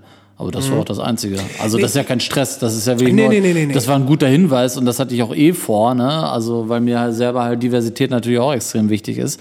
Und ähm, aber ja, hätte man auf jeden Fall vielleicht auch ein bisschen schneller mit rumkommen können, halt so. Aber ähm, ja. Ich meinte aber tatsächlich eher, dass irgendein äh, Algorithmus das dann rausgefiltert hätte. Äh, tatsächlich ja. Also ähm, äh, als ich die in den Shop reingestellt habe, du musst das dann ja auch, wenn du das bei Instagram bewerben willst, musst du das ja bei Facebook erstmal irgendwie reinpacken. Und äh, da wurde das immer wieder rausgelöscht, weil es halt Boobs. Boobs, Boobs, hat, Boobs hat er immer gekickt. Äh, Wegen dem Titel dann. Genau. Und wie hast du das dann überwunden? Gar nicht. Also ich äh, mach, ich, ich, ver- ich verlinke es halt nicht mehr als Produkt. Ah, So, okay. es funktioniert halt nicht, aber wie gesagt, die Dinger werden ja auch so wie bekloppt gekauft. Also bräuchte keine extra Verlinkung. In dem Fall ganz gut. D- das, das ist, habe nur ich den Eindruck, dass Facebook vom Technischen her eine immer schlechter werdende Plattform ist? Ich, ich möchte es nett ausdrücken. Facebook ist der Tod. Also wirklich, also ich, das, wie komplex kann etwas sein? Also das habe ich zum Beispiel beim, also mein eigener Shop, den muss, der muss, damit ich Bock habe, da regelmäßig was dran zu machen, muss das ein Achtjähriger bedienen können. Und so- sobald es komplexer wird, als dass ein Achtjähriger das Ding bedienen kann, hätte ich persönlich da schon keinen Bock mehr drauf. Und bei Facebook ist, boah, das ist, also ne, das, äh, Ne, das macht echt keinen Spaß. Also da musst du dich echt reinfuchsen irgendwie. Und äh, selbst wenn du es dann verstanden hast, dann äh, funktionieren trotzdem manche Dinge irgendwie nicht. Irgendwas wird zu spät dann hochgeladen, aktualisiert und oh, also nee, es ist, es ist wirklich müßig. Ja, aber ich, ich habe auch den Eindruck, dass äh, auf Facebook ähm, äh, manchmal ne, in deiner in deiner Timeline da irgendeiner de- deiner Kumpels hat was gepostet, bisschen was längeres und äh, du, du überscrollst das und dann stellst du irgendwann fest, oh, ich will das noch mal lesen. Was er teilweise finde ich es nicht wieder. Teilweise äh, und wenn ich mir dann nicht sofort gemerkt habe, wer es gepostet hat, finde ich es gar nicht mehr wieder. Das, dieser bizarre Algorithmus, der verschluckt irgendwelche Sachen von jetzt auf gleich. Es ist überhaupt keine Konsistenz in der Timeline, selbst innerhalb von, ja, innerhalb von wenigen Minuten. Es ist, ich habe neulich mal versucht, über den Messenger, was sich da wieder als das schlechteste Tool zum Nachrichtenschreiben aller Zeiten herausgestellt hat. Der Messenger hat eine Videochat-Funktion. Und ähm, das war auch mit einem Podcast-Gast äh, und ich wollte das mal ausprobieren. Ja, und da ist dann erstmal der komplette Browser abgeschmiert.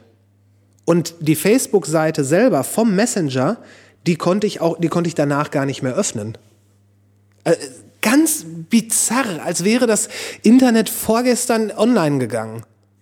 Ja, also vor allen Dingen, wenn man ja auch bedenkt, also äh, für uns, also auch aus äh, businesstechnischer Sicht, ist Facebook komplett tot. Also über, das so? Face über Facebook geht gar nichts. Also das ist, hat sich alles komplett auf Instagram verlagert und ähm, gefühlt ist Facebook eigentlich auch eher mittlerweile so Ü50. Also ich bin immer noch auf Facebook, aber ganz viele Freunde haben sich von Facebook auch mittlerweile schon abgemeldet. Ich sehe halt auch immer mehr von ne, bekannten Verwandten halt äh, in dem, in dem weiß genau, was du meinst. Alter halt irgendwie so, Genau, die sich halt vermehrt jetzt halt irgendwie da anmelden. Und da denke ich mir doch auch, und dann, dann ist einfach diese, diese Oberflächennutzung so dermaßen komplex. Also ich meine, teilweise checkt's ja irgendwie schon ein 30-Jähriger nicht mehr. Wie soll denn jemand Ü50, der halt damit auch nicht groß geworden ist, irgendwie sich damit zurechtfinden? So, also keine Ahnung. Also, Es, es wirkt so ein bisschen, wo du das mit den, rein, ne? mit den Ü- Ü50-Jährigen sagst, es wirkt so ein bisschen, als wäre das Ganze dafür angelegt, sich nur noch berieseln zu lassen. Das sollte jetzt auch nicht despektierlich klingen oder so. Ne? Ja, von meiner Auf gar Seite keinen schon. Fall. Also es ist einfach nur eine Feststellung, dass natürlich irgendwie generell eher jetzt äh, eine Generation halt nach uns halt irgendwie eher so zu Facebook. Was ja auch vollkommen in Ordnung ist. Nein, Ja, äh, soll auch nicht despektierlich von meiner Seite gegen die äh, Nutzer sein, äh, sondern wirklich gegen die, ge- gegen die Plattform, gegen das User Interface. Ja. Äh, Ja, das es Katastrophe. alles schlecht und ich meine, Facebook war ja, sah ja noch nie schick aus. Also Es ist nie eine ästhetische Plattform gewesen. Nein, nie. Nee, da hat Instagram wirklich, ich meine, gut, Instagram gehört zu Facebook, aber ähm, es, es ist halt wirklich so ein bisschen so, als wollten sie das eine Produkt vom anderen, dass es sich so altersmäßig wirklich Konkurrenz macht. Facebook ist für die 40, 50, 60-Jährigen und Instagram für alle darunter und die Hippen.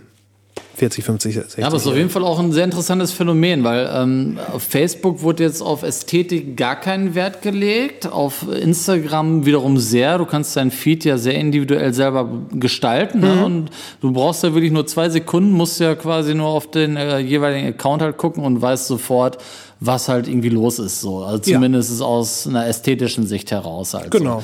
So. Und wenn du dann jetzt aber wiederum dir TikTok anguckst, da ist es ja wieder auch, also das ist ja, da geht's ja auch gar nicht um Ästhetik, ne? Also wo man jetzt noch früher gesagt hat, okay, äh, in dem Video an sich ist ein Rollenspiel, Mutter, Vater, Tochter irgendwie, drei Charaktere, das macht jetzt alles eine Person. Also einfach so ganz schnell, setzt die andere Mütze auf, irgendwie, äh, was auch immer, irgendwie äh, Perücke auf oder so, und ist halt dann der andere Charakter so. Also da wird ja gar nicht auf die Ästhetik geachtet, äh, geachtet. da geht's ja wirklich nur darum, einfach irgendwie schnell was, was Witziges äh, schnell zu, ähm, zu, zu, ähm, zu, Ja, kommunizieren eigentlich. ja, und Äh, Also mit TikTok, ich weiß, dass es das gibt, aber ich war selber nie da. Äh, Bist du auf TikTok aktiv? Äh, nee, aktiv auf jeden Fall nicht. Ich habe mich da angemeldet, habe da zwei Videos bisher gepostet. Ähm, man hat sich das natürlich jetzt so ein bisschen zu Gemüte geführt, weil du der Algorithmus halt noch ein ganz anderer ist. Ähm, Okay. Also du kannst halt auf TikTok selbst wenn du jetzt halt irgendwie, keine Ahnung, dir folgen jetzt irgendwie ein paar hunderttausend Leute, es ist nicht so, dass aufgrund dessen, dass dir hunderttausend Leute folgen, deine Videos mehr Klicks bekommen, sondern du kannst theoretisch mit jedem Video, das du neu postest, komplett durch die Decke schießen. Egal wie viele Leute dir folgen. Das macht halt diese Plattform aktuell so wahnsinnig spannend und natürlich halt auch aus äh, Business-Sicht halt irgendwie äh, sehr attraktiv, dass ich natürlich auch gesagt habe, okay, melde ich mich mal an. Also bei mir ist jetzt noch nichts passiert, aber vor kurzem haben halt irgendwie ähm, ähm, so ein paar coole Jungs ähm, ähm, Buchstaben halt bei mir bestellt für ihr Büro halt. Und die, die gehen halt völlig ab. Die haben mittlerweile, glaube ich, schon fast eine halbe Million irgendwie auf äh, TikTok. Ähm, machen halt auch coole Videos halt so, aber es ist, es ist ganz anders. Also es ist, es wieder, wie- also es widerspricht eigentlich komplett meinem ästhetischen Naturell, so, weil halt alles so, es geht halt um so einen schnellen Moment halt einfach, den zu kreieren, so. Es geht um so eine Und- Unmittelbarkeit. ja, also einerseits natürlich cool, ähm, weil äh, ne, es ist jetzt nicht mehr alles so mega geschönt, äh, so durchgefiltert, so es ist wirklich so alles rausgerotzt. Ne? Das hat natürlich auch wieder eine Qualität halt so. Ne? Aber ähm, ja, so ganz irgendwie und dann irgendwo hier blinkt was, da ein GIF noch irgendwie mit reingepackt und äh, also Es ist ja teilweise schon so eine Trash-Ästhetik. Trash, genau. Trash äh, trifft halt ziemlich gut. Wie gesagt, hat ja auch äh, was, Ja, was ja, Charmantes halt irgendwie so, ne? Ja. Und vor allem auch seine Berechtigung so. Aber ja, so, so ganz drin bin ich persönlich halt noch nicht so. Aber klar, also unsere Kids gucken halt irgendwie ziemlich viel auf TikTok irgendwie rum und gibt ja auch coole Videos. Du siehst ja auch mittlerweile auf Instagram halt ständig immer dieses TikTok-Logo. Ja, ja, halt genau, dieser ganz Crossover, viel halt irgendwie geteilt wird so und Ja. äh, passieren schon verrückte Dinge so. Aber ja, ich bin Instagram zumindest angemeldet, ich bin da halt so, ähm, aber ist jetzt äh, keine Plattform, wo ich jetzt länger als zwei Minuten am Tag drauf verbringe. Aber so eine, so eine richtig ästhetische Plattform hat sich im Internet, glaube ich, auch nie durchgesetzt. Es, Ja, Visco, ne, zum Beispiel halt, ne, ist Visco, natürlich auch ja. sehr, sehr ästhetisch, sehr bildlastig, ähnlich wie Instagram. Ähm, ja, ist immer noch so ein bisschen, bisschen independent halt so, aber Habe ich noch nie gehört. Was ist Visco? Visco? ja, Ne, was ist das? also VSCO, ja. Und Ist- ähm, Moment, ist das nicht eine Bildbearbeitungs-App? Genau, es, eigentlich kannst du darüber Bilder halt irgendwie bearbeiten. Hast aber trotzdem auch deinen eigenen Feed halt so, ne? Also ich habe da nie wirklich groß was drauf gemacht. So, ich hatte mich, glaube ich, damals mal kurz angemeldet, habe das aber am Anfang auch tatsächlich eher für Bildbearbeitung benutzt.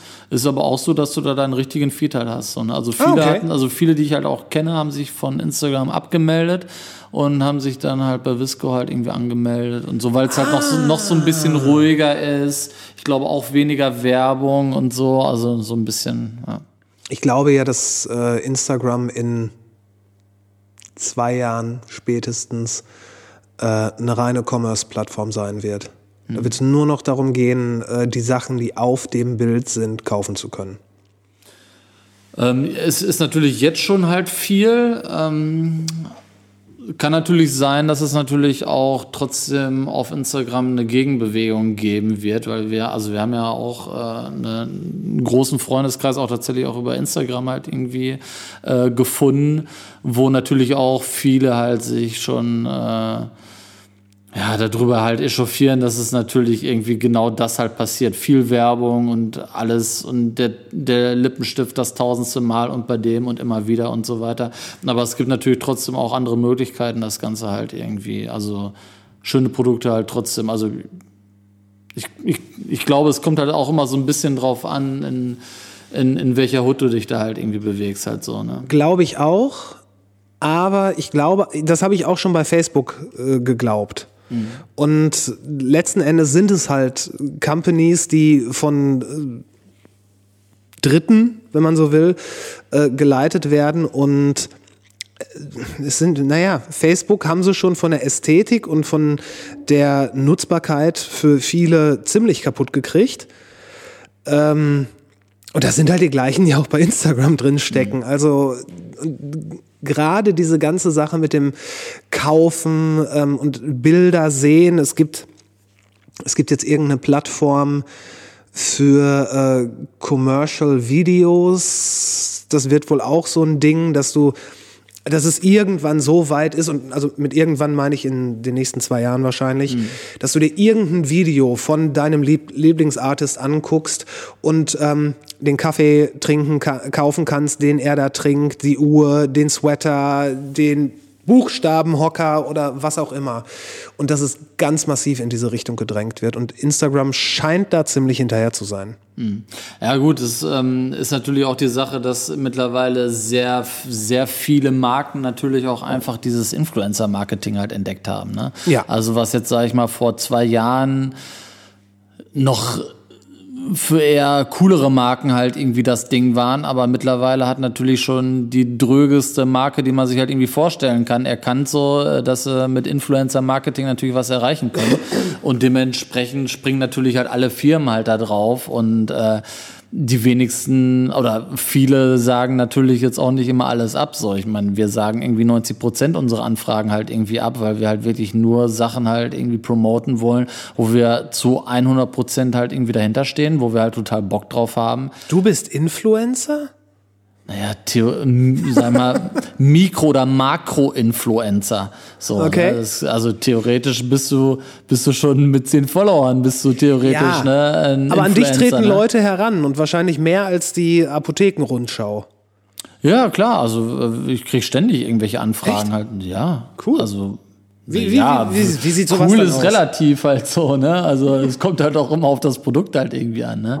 Also ähm, da ist dann, keine Ahnung, bestimmt schon von 50 Postershops irgendwie angeschrieben worden, die teilweise auch schöne Sachen haben oder so, aber wo ich dann, also neulich zum Beispiel hat uns äh, einer auch angeschrieben, wo du echt gemerkt hast, okay, die hat sich mit unseren Accounts beschäftigt, so, ne? Die wusste auf jeden Fall, Art can break your heart und Kitsch can make you rich, die gehören zusammen irgendwie so. Ähm, die, die, die hat, da hast du gemerkt, die ist einmal durch unseren Feed halt irgendwie durchgelaufen halt so und wusste über uns halt Bescheid, ne? Ich meine, wer mich halt so ein bisschen kennt halt irgendwie, der weiß halt so, dass ich sehr selten halt irgendwie Printsachen halt irgendwie habe, sondern gerne halt immer das Originalbild halt irgendwie habe. Und wenn dann halt irgendwie so der hundertste Postershop dich halt irgendwie anschreibt, so, äh, ja. Und die, die wollen dann, dass, dass irgendwie noch äh, zu deinen Buchstaben irgendwo ein Poster von denen hängt.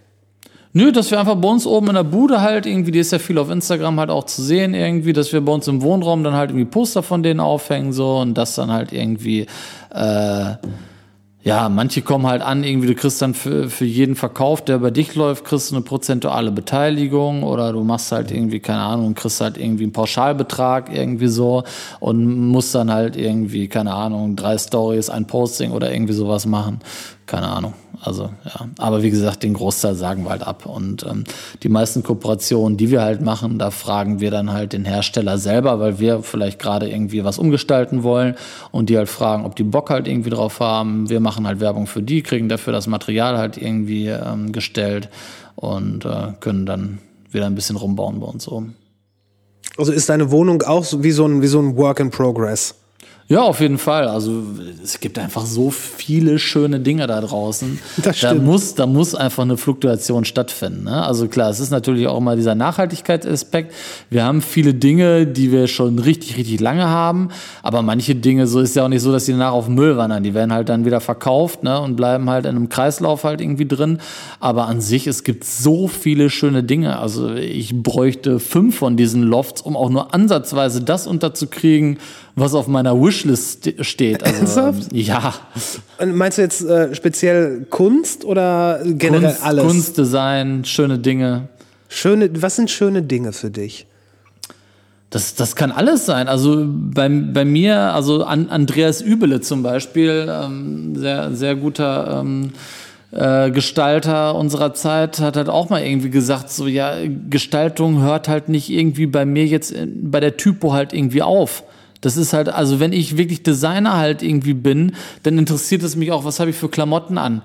So, äh, was, was, was fahre ich irgendwie? Also, wie sieht mein Rad aus, auf dem ich fahre? Wie sieht mein Auto aus? Irgendwie so. Äh, das, das ist, was, was, was habe ich für eine Uhr irgendwie? Woraus trinke ich mein Wasser irgendwie so? Das sind alles, also Gestaltung ist ja überall. Und es ist immer eine, also für mich ist, muss immer irgendwo eine gute Gestaltung dabei sein. So, also das, das hört auch beim Wasserkocher nicht auf.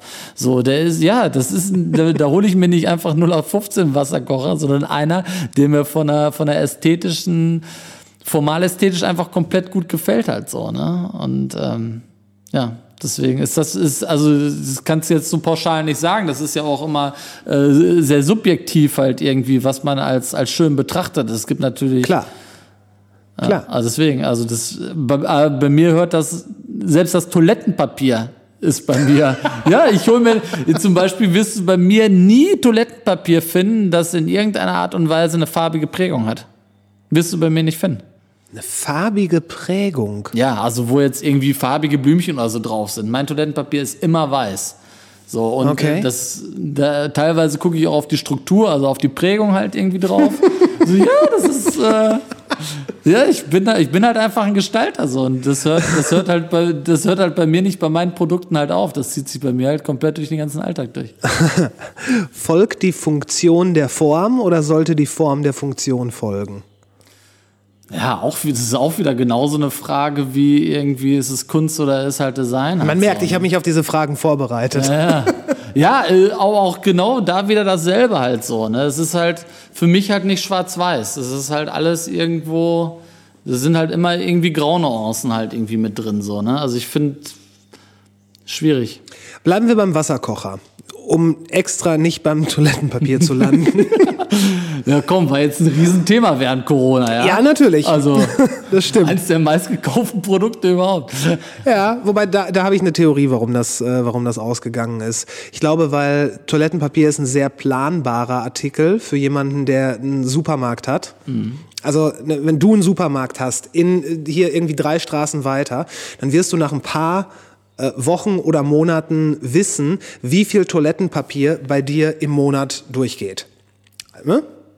Und die, dieser, äh, diese Menge wird nicht sehr stark variieren. Vielleicht mal ein bisschen, vielleicht im Winter mehr, weil die Leute mehr zu Hause sind. Aber du wirst relativ schnell wissen, wie viel Toilettenpapier du im Monat umsetzt, plus minus vielleicht 15 Prozent. Vielleicht wirst du dann 20 Prozent Überschuss noch lagern, denn Toilettenpapier zu lagern braucht viel Platz. Ja, also großes Volumen auf jeden Fall. Genau. Ja. Und das heißt, du wirst eine verhältnismäßig kleine Menge äh, an, an, an Überhang quasi lagern. Und sobald Ja, aber Lagerkapazität ist ja auch gleich wieder ein monetärer exakt, Faktor, kostet dich exakt, exakt. Und das heißt, sobald da nur ein kleiner äh, ein kleiner Abtick im äh, In der Kurve halt höher. in der schnell. Kurve ist, dann, dann sind deine Lager leer. So. Und das lässt dann natürlich die Leute gerade in so einer pandemischen Situation vermuten, oh, wenn jetzt noch mal Toilettenpapier irgendwo ist, das wird knapp, dann kaufe ich auf Vorrat. Und damit machen sie es dann natürlich nur noch schlimmer. Ja. Darum nicht zum Toilettenpapier, sondern zum Wasserkocher. Aber es ist natürlich trotzdem verrückt, ne, dass sich das halt innerhalb der verschiedenen Länder halt irgendwie so anders ausgewirkt hat. Ne? Also wenn du jetzt mal den Vergleich ziehst, irgendwie zu Frankreich oder Niederlande oder so, die halt alle das Problem halt nicht so stark hatten, ne, mit dem Toilettenpapier. Ne? Und das ist da- schon irgendwie interessant, Ja, aber also da warum weiß das ich, so ist. weiß ich nicht, ob das, ob das wirklich so ist, dass dann in Frankreich Kondome und Rotwein. Äh, Ja gut, das haben die natürlich, da- das denke ich jetzt auch nicht, äh, das haben die natürlich so ein bisschen, ja komm, wir sind die Franzosen, wir sind Romantiker. Ja, genau, das ist so ein bisschen denn- sehr äh. Toilettenpapier ist halt nicht romantisch halt so, aber ich kann mir schon vorstellen, dass es, also ne, Kondome, Rotwein ist mal ausgeklammert, aber das ist mit Toilettenpapier, dass die Deutschen halt einfach irgendwie so, ja, ich meine, Aber ich glaube, da- da, ich glaube, da sind die Deutschen auch, haben die die so haben auch, glaube ich, eine andere Toilettenkultur als die Franzosen.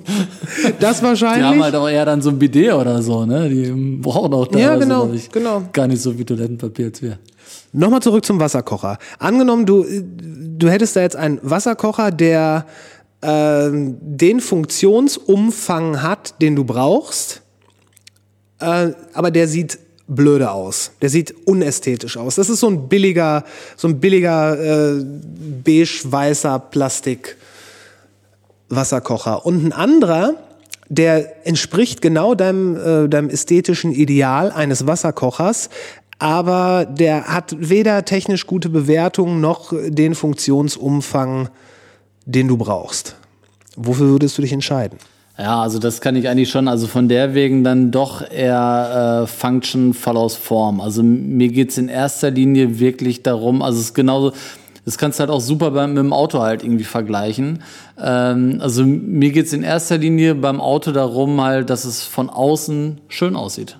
Dass es einfach ein ästhetisches Ve- Vehikel ist, das mir halt einfach rein optisch extrem gut gefällt.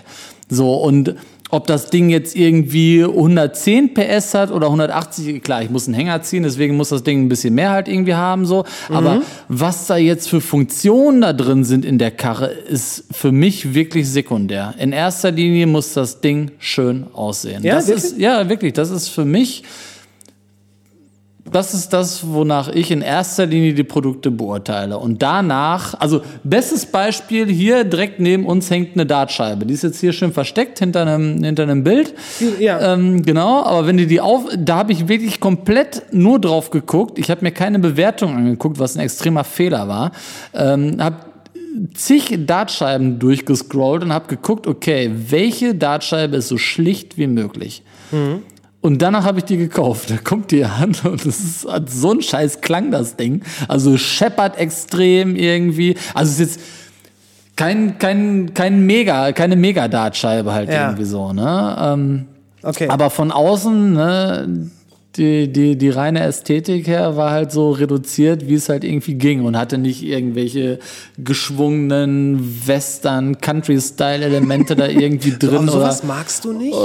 oder sonst so irgendwelche Chrombänder. Nee, nicht so richtig. und ja, ne, also von der wegen. Und das heißt, sie wird auch nicht mehr benutzt. Aber du Die sagst, wird benutzt, doch.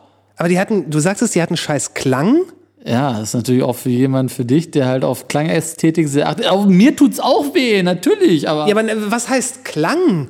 Wie kann eine Dartscheibe einen Klang haben? Das ist dasselbe wie mit einer Autotür. Wenn du eine Autotür zuschlägst und die scheppert, also ich meine, äh, Autoentwickler setzen sich ja teilweise, es gibt Leute, die sind nur dafür zuständig, drauf zu gucken, dass der Klang der Autotür möglichst qualitativ hochwertig klingt.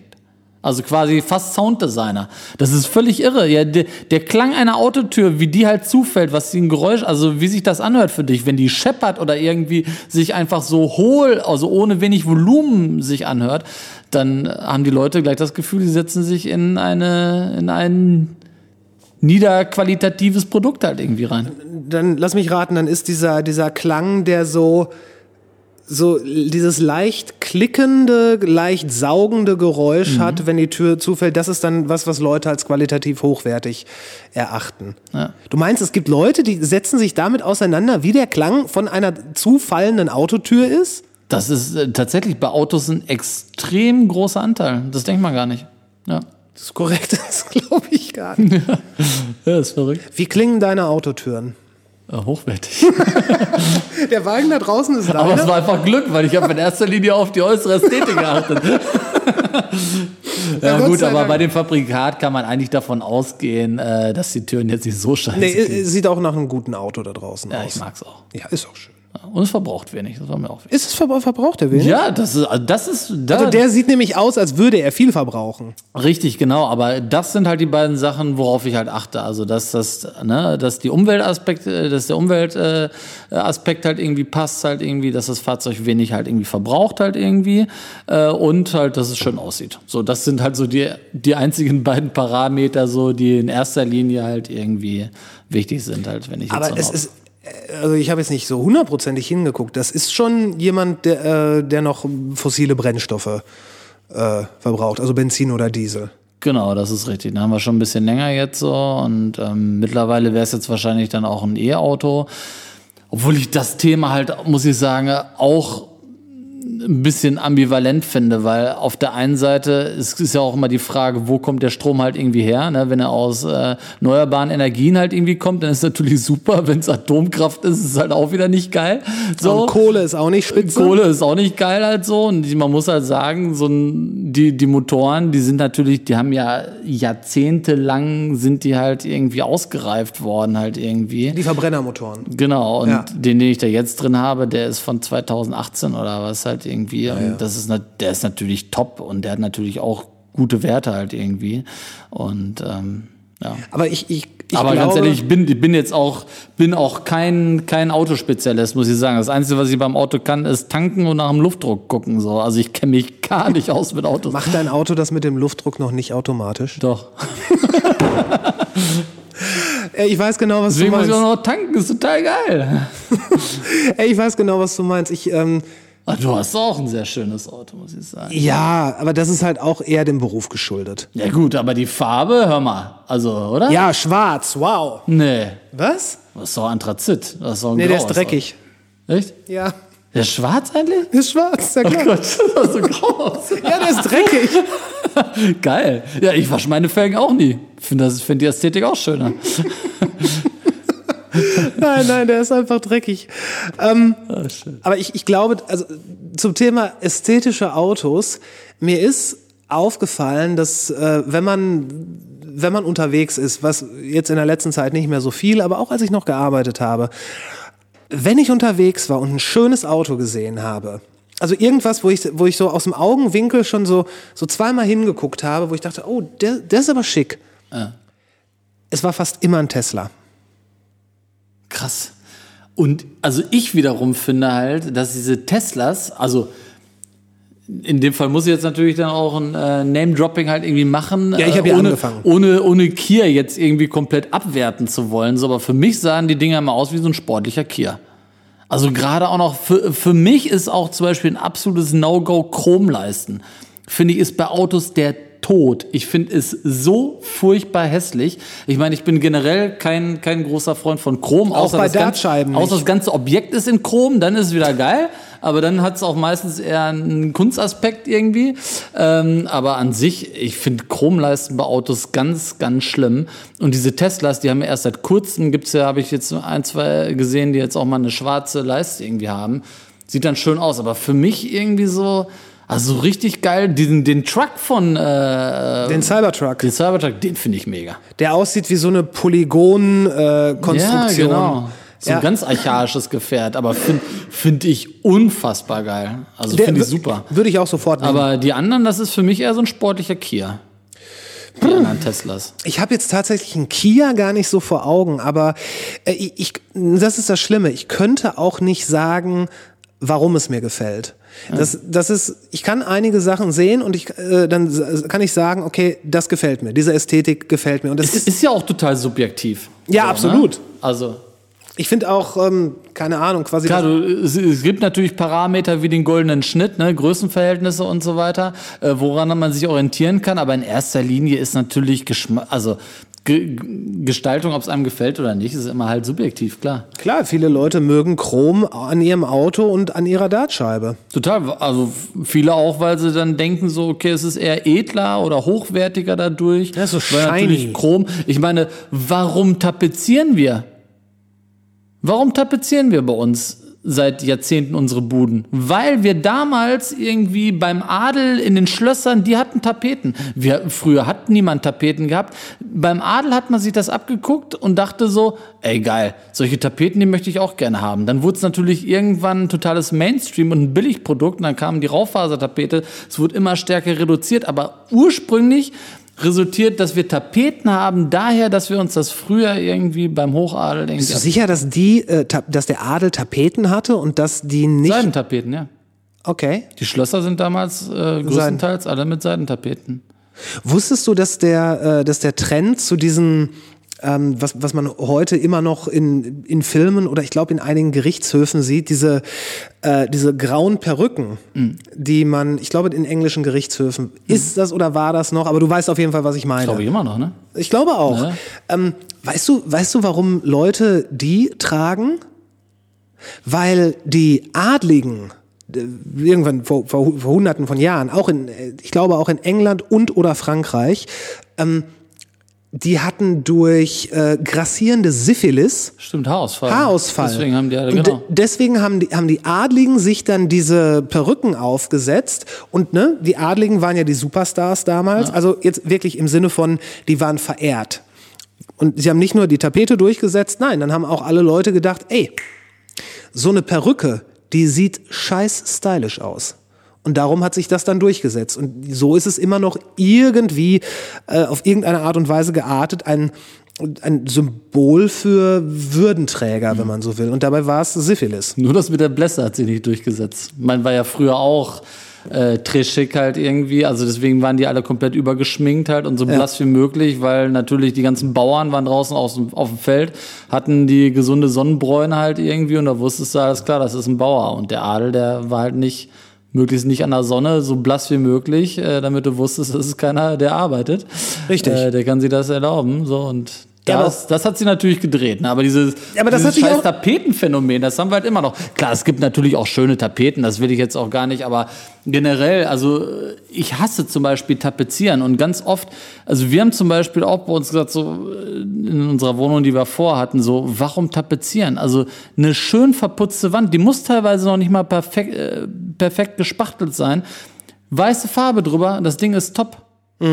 So, und viele denken so, nein, da muss doch eine Tapete drauf, einfach weil man es so kennt. Aber Ja, ja, das, ja, das nicht mal zu hinterfragen, warum man manche Dinge halt einfach macht, irgendwie so, das, äh, Das wäre tatsächlich was, beinahe was gewesen, was ich jetzt in der Corona-Zeit gemacht hätte. Äh, komplett ähm, Tapeten ab und äh, dann das Ganze mit Lehmputz. geil. Ja, schön.